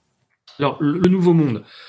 Là, je vous ai mis un petit peu le nouveau monde de la communication. Bah, ça commence dès les années 70 avec ces interrogations sur le modèle de, de, développement. Et en France, ça commence dès 1990 avec la première recommandation sur les arguments Donc la France, là-dessus, on est assez précurseur par rapport aux pays anglo-saxons. On sait pratiquement maintenant, euh, euh, il y a euh, 43 ans, de la loyauté des marques par rapport à ce qu'elles présentent comme engagement environnemental. Donc là, qui rappelle un petit peu les différents euh, grands moments euh, encadrant euh, la responsabilité du secteur.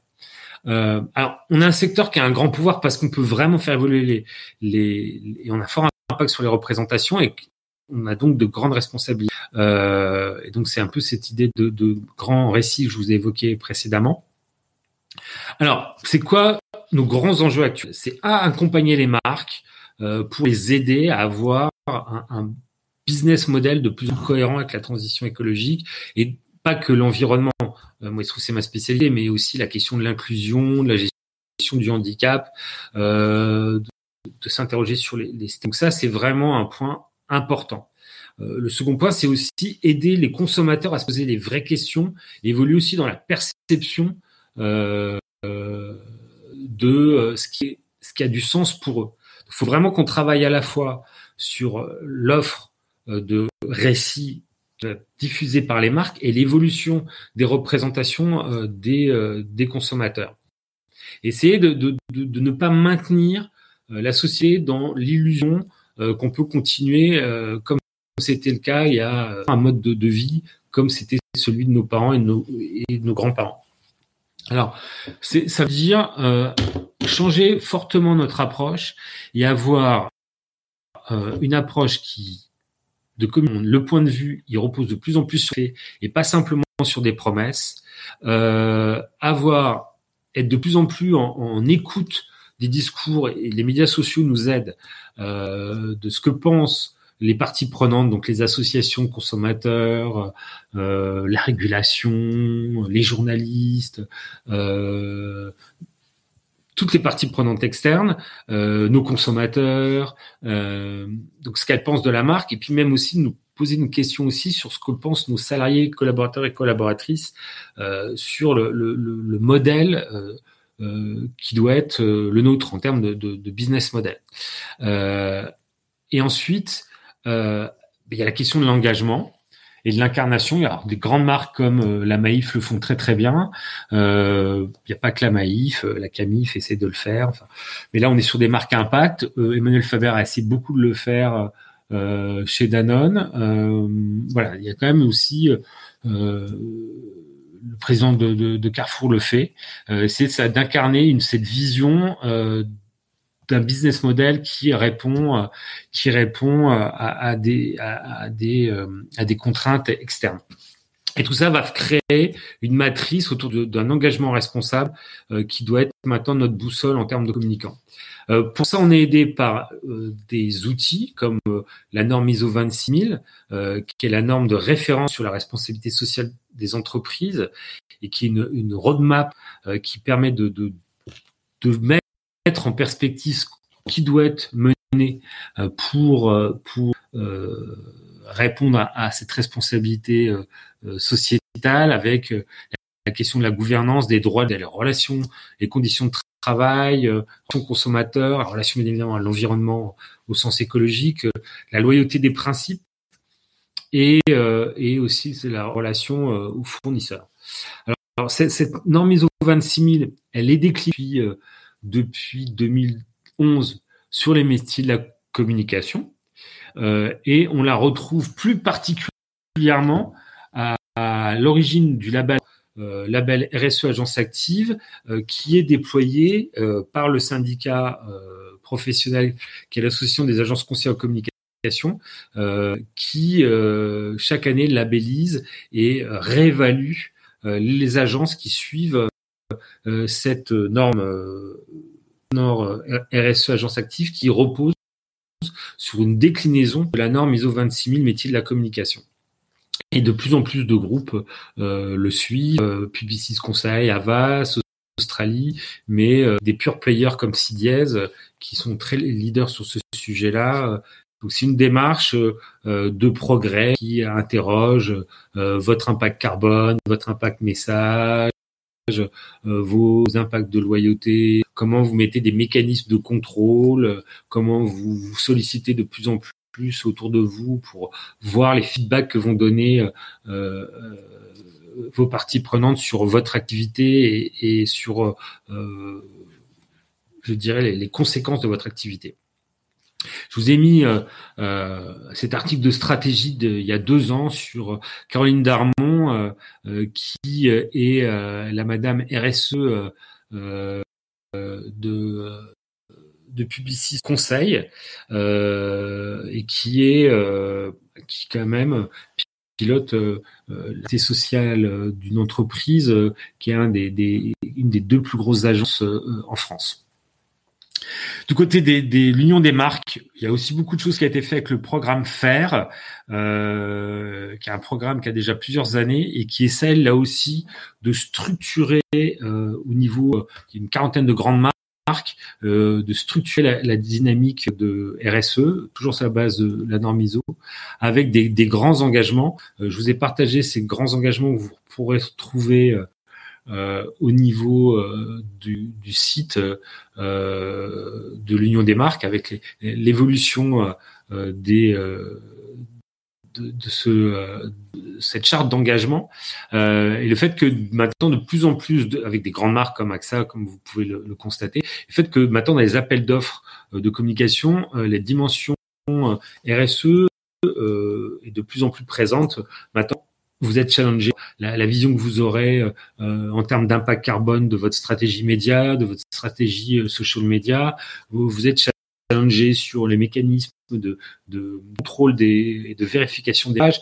Euh, vous êtes challengé sur l'événementiel, sur euh, est-ce que vous avez, est-ce que vous avez, vous suivez euh, des labels de de normes ISO sur l'événement responsable. Enfin, ça, tout ça se développe.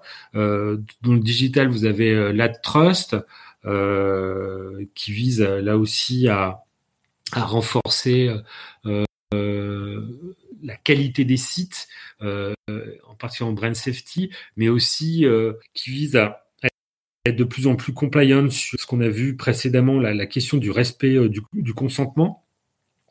Et à réduire l'impact publicitaire. Je peut-être avancer un petit peu sur euh, sur la question des, récits. Je, voudrais vous, montrer euh, euh au-delà des récits. Je reviendrai après d'autres initiatives autour du, numérique. il faut savoir que, le numérique c'est le vrai sujet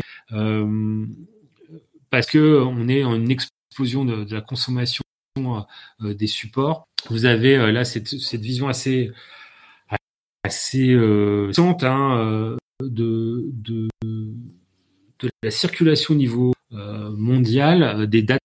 Euh, en 92, on a 100 gigabits par jour. en 2022, on est à 150 700 gigasecondes. donc on a cette explosion de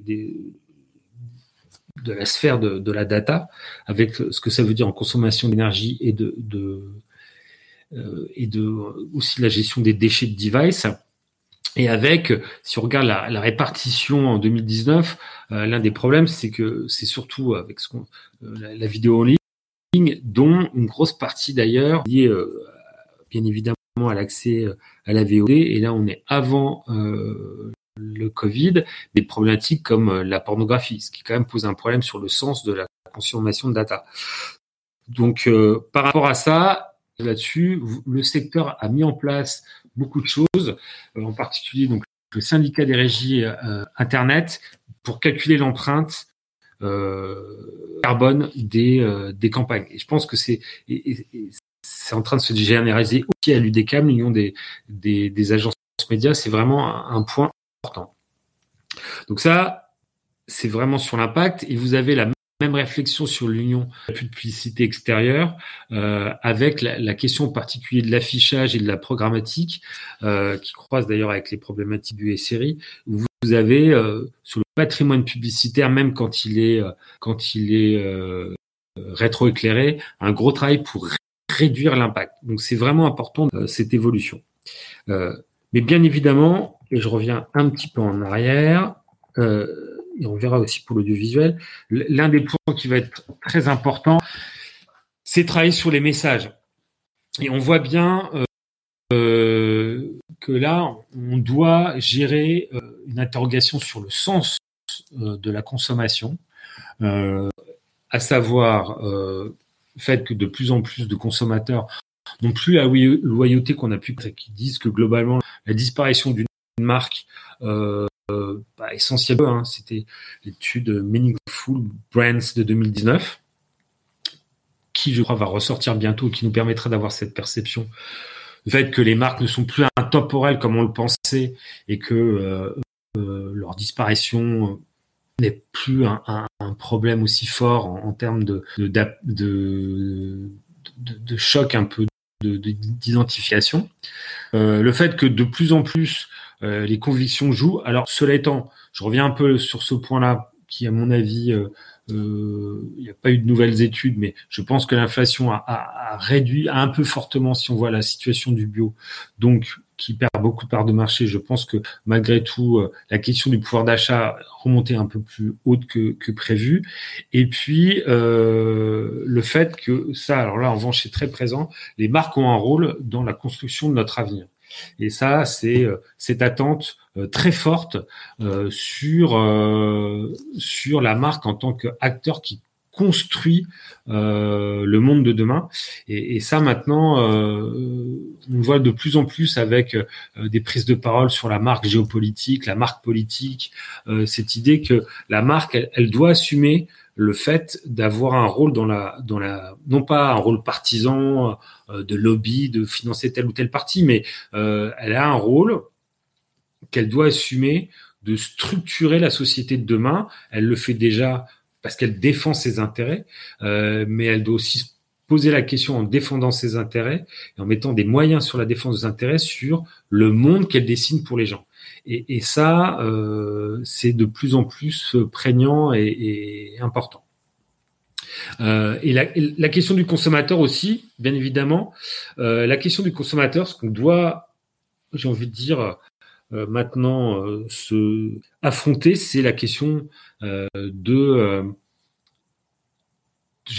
de sa schizophrénie, c'est-à-dire que sur le déclaratif, la plupart des consommateurs veulent des marques plus écologiques, euh, ils veulent de plus en plus de consommation durable, et dans la réalité, c'est particulièrement prégnant et fort avec euh, le pouvoir d'achat et l'inflation. L'inflation, on voit que les marques, euh, c'est très présent sur la question du bio, elles sont en train de, de, de, chuter et que il y a donc cette tension entre des modes de consommation on est toujours à vouloir des tomates en hiver et en même temps le fait qu'on voudrait euh, que euh, tout soit beaucoup plus local, sain et et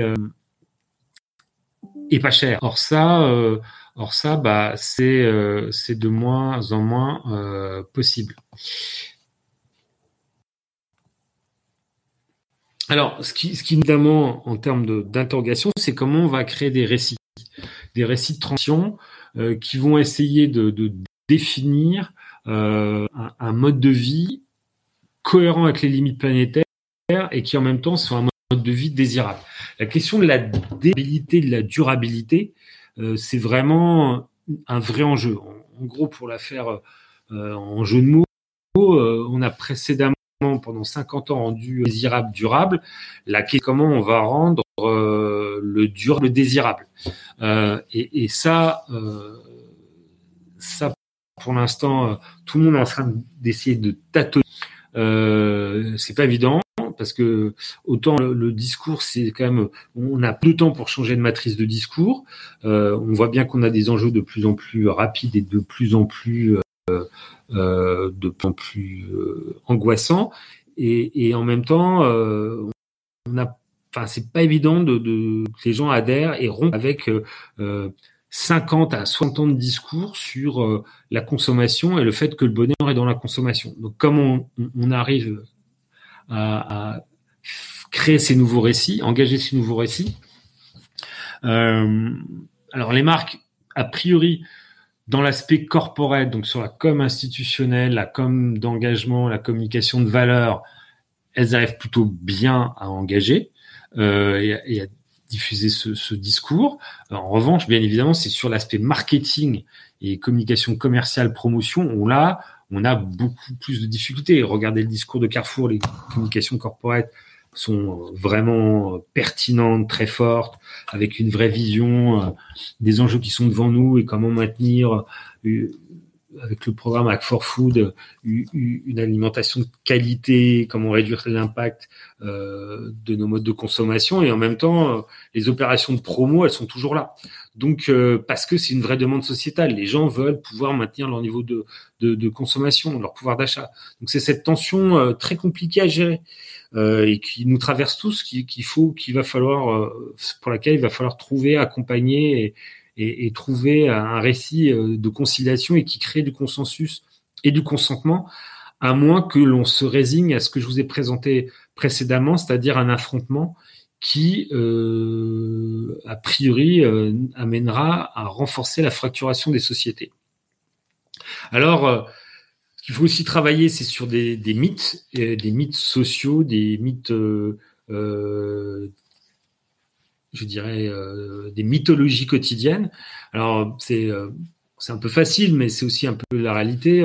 C'est passer un peu du, héros inatteignable tel iconique d'une grande société, d'une grande marque de, de, cigarettes vers euh, euh, des, héros du quotidien qui euh, maintenant challenge sont des parties prenantes actives des, des, des marques et qui qui questionnent des marques est-ce qu'elles est-ce est-ce produisent ça c'est vraiment l'une des pistes qu'on a c'est c'est aussi mettre en scène la société qui interpelle les marques et ça d'autant plus fortement qu'elle euh, est en attente d'une prise de, considération de la responsabilité par les marques.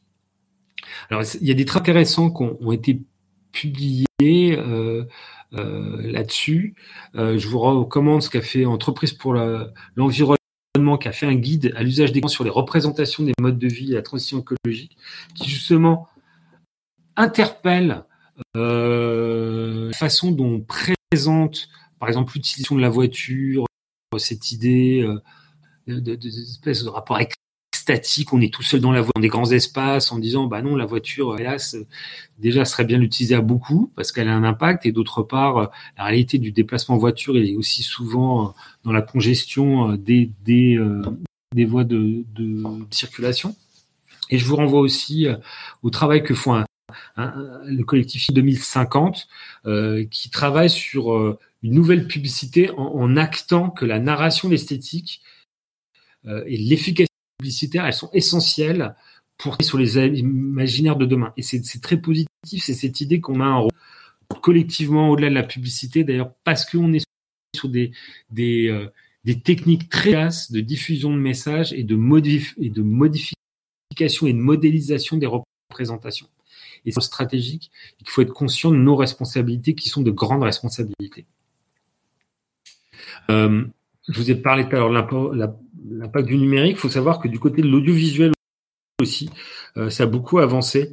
l'impact, euh, sur la représentation et sur l'évaluation de l'impact carbone de la production du visuel. Il faut savoir aussi que depuis l'année précédente, les conseils nationales euh, du centre pardon national du cinéma, le CNC, sont conditionnés par l'évaluation de l'impact l'impact carbone de la production audiovisuelle. Vous pourrez trouver ça sur le site d'Ecoproduction et qui a sorti une évaluation des, des modes de, de production audiovisuelle où on s'aperçoit par exemple que des films à gros budget type James Bond sont ultra émetteurs par rapport à de la production audiovisuelle euh, plus classique. Là, c'est le film Novembre qui est sorti en, en, en 2022 où on passe de 2840 tonnes de CO2 à 44.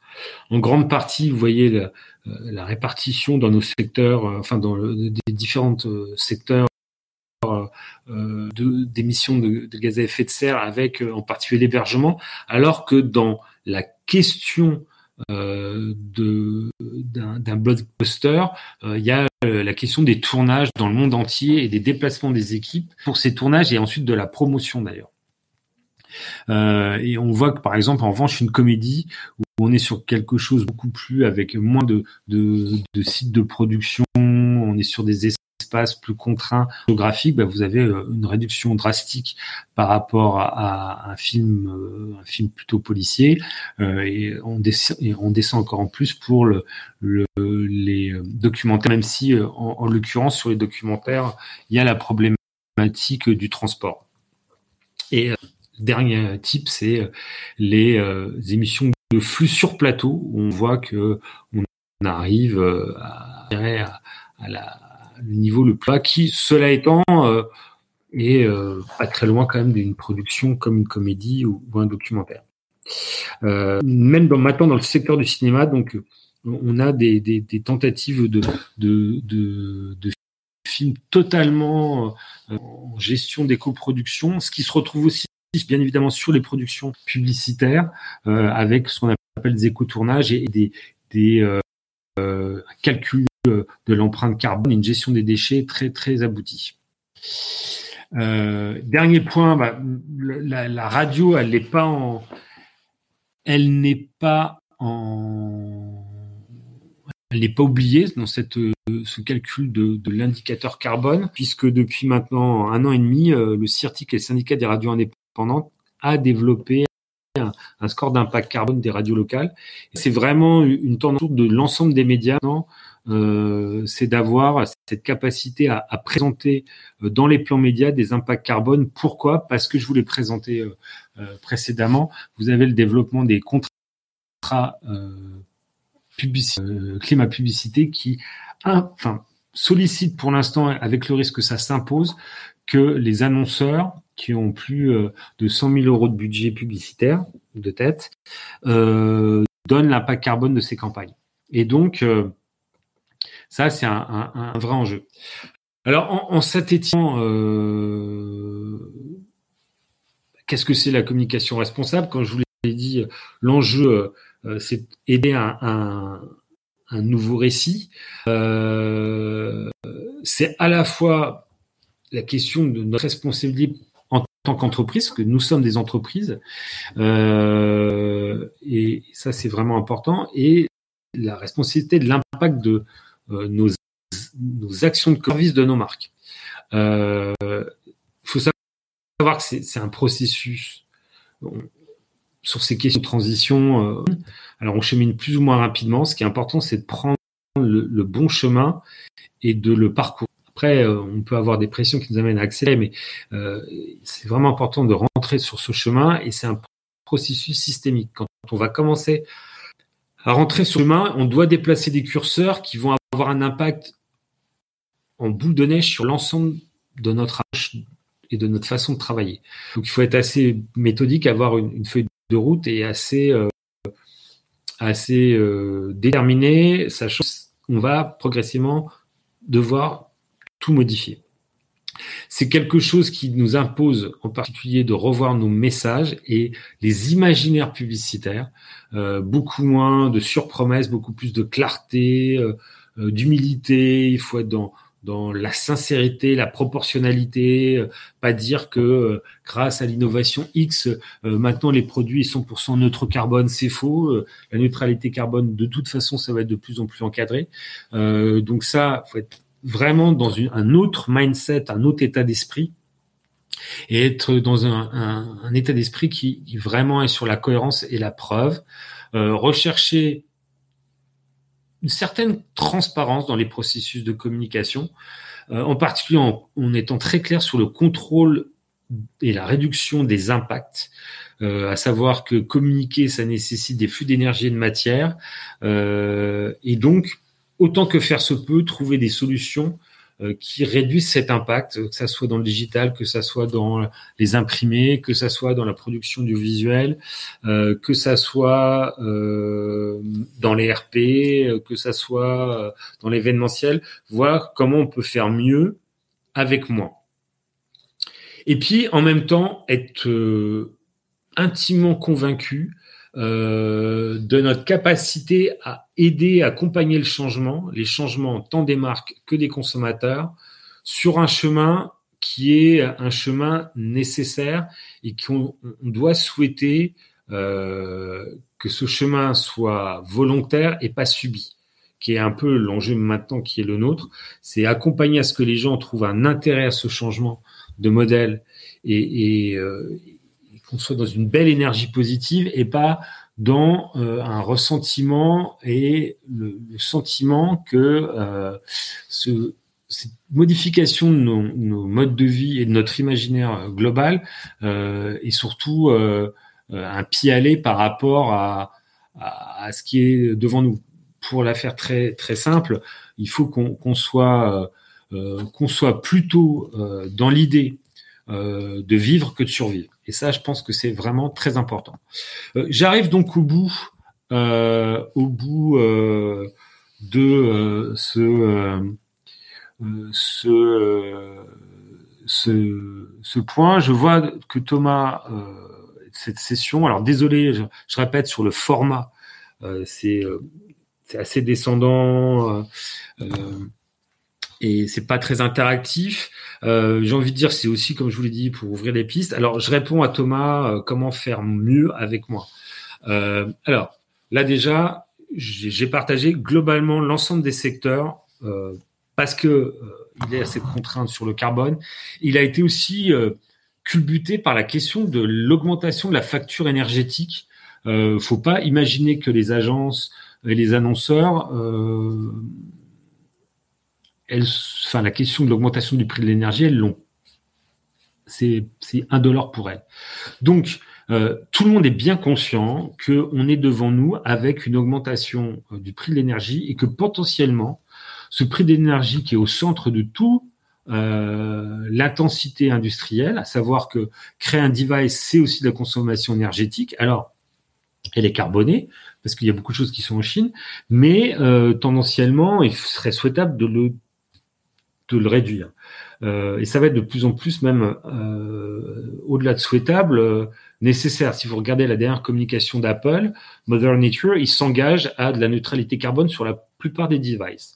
Donc, il y a un énorme chemin d'interrogation de, de, nos processus industriels dans le secteur de la communication et dans le secteur des marques.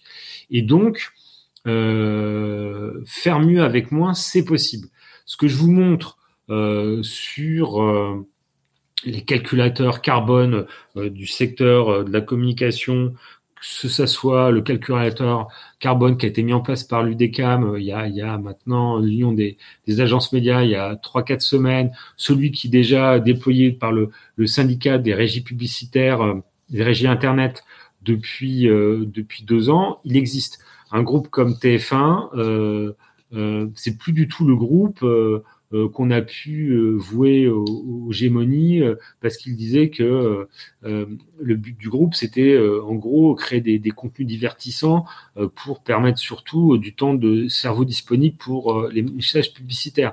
TF1 maintenant a toute une démarche pour faire d'espaces publicitaires réservés aux marques engagées sur l'environnement et TF1 a une politique très très ambitieuse peut-être parce qu'elle fait partie du groupe Bouygues, dont le directeur RSE est Fabrice Bonifay, qui est très très engagé, mais elle a toute une tout un engagement pour vraiment réduire son impact. Si vous regardez les, les conditions générales de vente des médias, chaque année maintenant depuis trois ans, vous avez un tiers des conditions générales de vente qui sont sur la question de la RSE de la RSE de la chaîne, mais évidemment des offres publicitaires euh, en termes de RSE.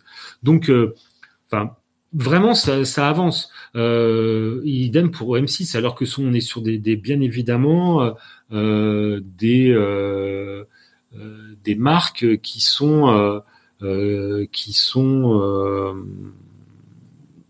des, des, chaînes qui, dont on a une vision beaucoup enfin, comme des chaînes plutôt très commerciales. Ils ont maintenant des espaces éditoriaux euh, sur la transition. Euh, donc ça, c'est un exemple. Euh, il n'y a pas un groupe média. les échos vont la semaine prochaine, c'est médias en scène. vous verrez que les échos ils sont dans une stratégie d'acquisition à venir de, médias et de lignes éditoriales écolo entre guillemets. les échos, c'est Bernard Arnault, euh, le groupe Parisien qui a maintenant euh, un newsletter spécial transition écologique, euh, c'est quand même dans les médias les plus forts. C'est pas que le Monde pour lequel on peut se dire qu'il y a un, travail de ligne éditoriale assez fort. la Tribune est en train de réfléchir, elle aussi, sur une verticale environnement. donc, sur les groupes médias, c'est vraiment très présent. Et les agences, comme je vous l'ai dit, euh, il y a maintenant euh, un peu moins d'une quarantaine d'agences qui ont une démarche très robuste avec euh, des formations. si je prends le groupe, l'entité Razorfish de Publicis, ils sont 100% Green IT. Voilà. Ensuite, la question, Thomas, que vous vous posez, c'est la personnalisation et ciblage de nos communications vrais destinataires. alors, ça, c'est intéressant c'est l'idée. Alors, il y a un rapport qui est sorti il y a pas très longtemps, il y a quinzaine de jours, euh, aux États-Unis, qui interroge entre guillemets le gras du digital, en disant euh, le paradoxe du digital, où on est sur du fine-tuning de ciblage, c'est que globalement le ciblage euh, ce qu'on appelle le ciblage déterministe, c'est-à-dire le ciblage comportemental, est peut-être pas si précis que ça, et que on a encore une marge de manœuvre de gras, c'est-à-dire de euh, messages adressés à la mauvaise personne. Alors chaque message, globalement, un email c'est 26 grammes CO2. Quand on voit les, campagnes euh, avec le taux d'ouverture relativement faible euh, de l'email, on peut se poser de la question de la pertinence. Après, il y a des alternatives sur le SMS qui sont en train de se développer euh, pour. Après, il faudrait voir d'ailleurs le bilan environnemental du SMS versus l'email. Je l'ai pas en tête. Je sais que les opérateurs y travaillent. Euh, d'ailleurs, certains, je crois, ont rendu ça public. Donc, la question, c'est croiser à la fois la question du consentement, c'est-à-dire réduire autant que faire se peut les communications non sollicitées, quel que soit le device et le média, autrement dit email, SMS, euh, SMS, rich SMS, voire les nouveaux protocoles RCS. Euh, et j'inclus aussi maintenant euh, la question euh, des messageries OTT, à savoir euh, WhatsApp, Messenger et la, partie messagerie d'Instagram. Donc Meta plus voire Telegram et la présence des marques qui se diffusent. Donc se demander en gros, faut vraiment, un, qu'il y ait le consentement, mais je pense qu'avec l'évolution de la régulation au niveau de l'Union européenne et, la réflexion qui est sur le consentement avec le DSA, ça, ça va beaucoup challenger les marques et on va avoir des marques beaucoup plus sobres en termes de communication.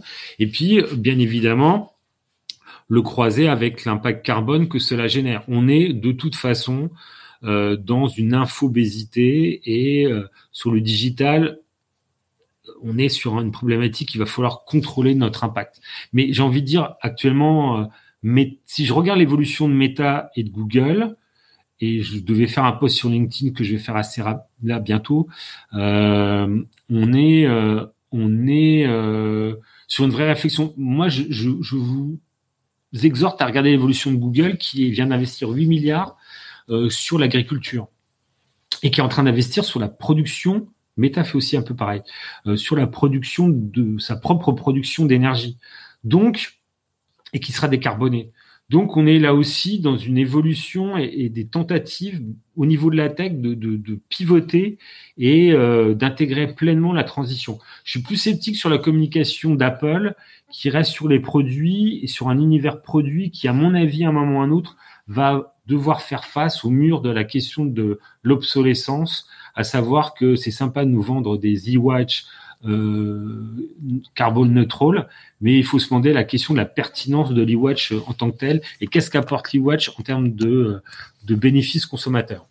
Euh, oui, alors euh, la question de l'alignement.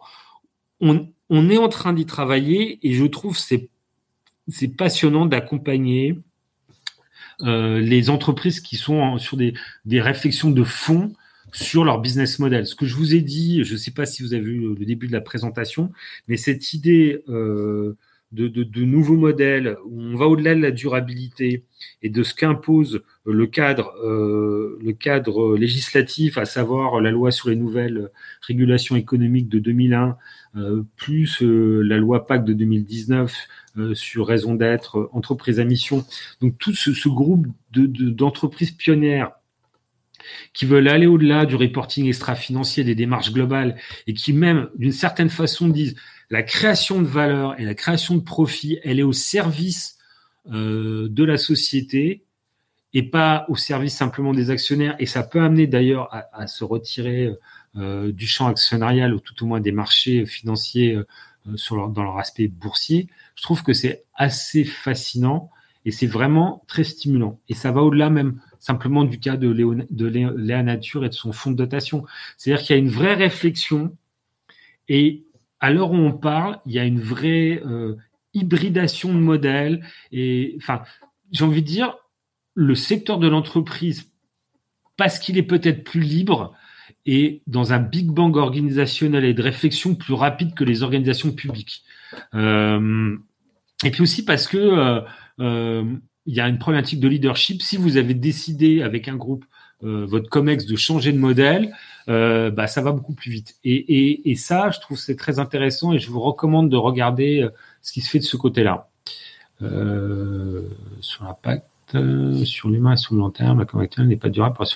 Alors, j'aurais peut-être pas ce un, discours aussi aussi euh, dur. Alors pour information, il y a une étude qui est sortie euh, il y a deux jours sur l'impact du digital sur les cerveaux des enfants, euh, qui remet peut-être en cause euh, les problématiques d'exposition. Euh, c'est ouvert. Il y a en effet des, des psychologues ou, ou des directeurs de recherche en, en sciences cognitives comme Desmurger qui disent euh, que ça crée des idiots euh, pour être trans, euh, assez cash. je pense que ça change la façon de travailler, ça change la façon de penser, mais c'est pas pour autant que ça change le, le, je dirais la qualité cognitive. Je pense que comme ce que vous dites sur l'impact sur l'humain à long terme, il y a un impact, euh, mais euh, c'est certain. Mais il faut plutôt le voir comme une évolution cognitive que en gros, euh, espèce de mythe nostalgique de, du fait que euh, euh, ça créerait les, les, écrans créeraient des idiots dans le sens où la sollicitation devant les, sur les écrans, elle est quand même maintenant, euh, enfin, c'est les années 50 pour les États-Unis. Euh, alors ça donne en effet peut-être des gens qui sont dans l'émotion, mais euh, on a assez de recul pour savoir que ça n'a pas euh, créé des mutants non plus. Hein. Euh, donc faire attention sur cette approche de l'idiocratie, le fait qu'on aurait maintenant une société un peu plus dont le niveau baisserait intellectuel, c'est assez faux. En revanche, la question qu'on doit se poser, c'est euh, moi que je préfère, c'est la question de l'algorithme et de la, gestion de l'algorithme en termes de la, de la sollicitation des émotions. C'est-à-dire si on doit se poser une question, c'est moins euh, l'utilisation de l'écran que derrière le travail de l'algorithme et les choix que fait l'algorithme euh, en termes d'émotion. Et c'est ce que je vous ai présenté sur Twitter. Là, il y a un problème euh, sur l'algorithme, mais derrière l'algorithme, il y a une volonté politique. C'est celle d'Elon Musk. Euh, l'algorithme, il ne fait que transcrire euh, des, des choix des choix managériaux et qui sont d'ailleurs des choix de vision du monde et qui au bout du bout sont des choix politiques. Mais là-dessus, je laisserai Louis qui est bien plus expert que moi vous en parler. Merci beaucoup Jacques Olivier. Alors peut-être une dernière question que euh, qui a été posé sur LinkedIn et, que, j'affiche. Euh, face à l'urgence climatique et environnementale, pouvons-nous efficacement aligner les intérêts des entreprises, des gouvernements et du public pour favoriser une transition écologique euh, rapide Bon, c'est une, une, question effectivement ambitieuse qui, qui te demanderait beaucoup plus que, que deux minutes pour y répondre. Mais, mais qu'est-ce qu'on peut déjà, qu'est-ce que tu peux déjà dire? Moi, comme je vous l'ai dit, ouais, en conclusion, euh, je pense que euh, la question n'est pas de regarder le verre à moitié vide ou à moitié plein. La question, c'est de regarder le fait que, euh, un, les gens du secteur de la communication et du monde de l'entreprise ont décidé de relever le défi et qu'on est dans une phase, parce qu'on voit bien qu'on va pas pouvoir continuer comme ça, de, de, de réflexion et d'imagination et d'innovation comme on n'avait plus connu depuis peut-être 80 ouais, 70 ans. Et donc se dire que bah, autant s'embarquer sur ceux qui innovent et qui vont essayer de trouver de nouvelles solutions, parce que de toute façon c'est beaucoup plus stimulant intellectuellement que se dire euh, on va pas y arriver.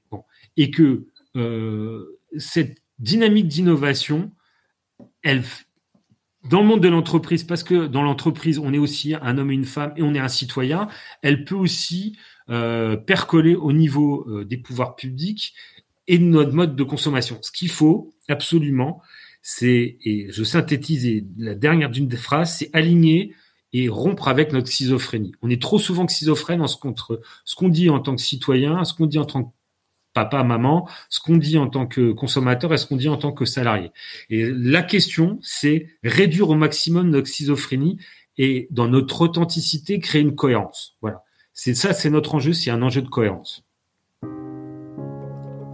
Parfait. Écoute, merci, euh, merci beaucoup Jacques Olivier d'avoir été euh, avec nous euh, donc pour cette cette masterclass du MBMCI avec avec Be Brave. On espère que que ça vous a plu et donc on on peut te suivre euh, euh, sur, LinkedIn principalement? Oui, alors vous, vous pouvez me suivre, vous verrez, je communique assez régulièrement, euh, et je crois souvent avec BiBref sur les questions de greenwashing, et, je peux vous annoncer des communications sur Apple et sa communication autour de Mother Nature et le croisement avec, avec ce que fait Google actuellement, là qui arrive, qui va arriver dans les deux trois jours à venir, et puis d'autres informations sur les différentes initiatives prises actuellement du secteur. Donc n'hésitez pas à suivre sur BiBref euh, et puis sur mon compte, euh, au choix, euh, j'essaye autant que faire se peut d'apporter des informations fraîches et de l'analyse toutes les semaines. Parfait, merci encore Jacques Olivier et on vous souhaite une excellente journée. À bientôt avec le MBMCI. Bonne fin de journée à tous.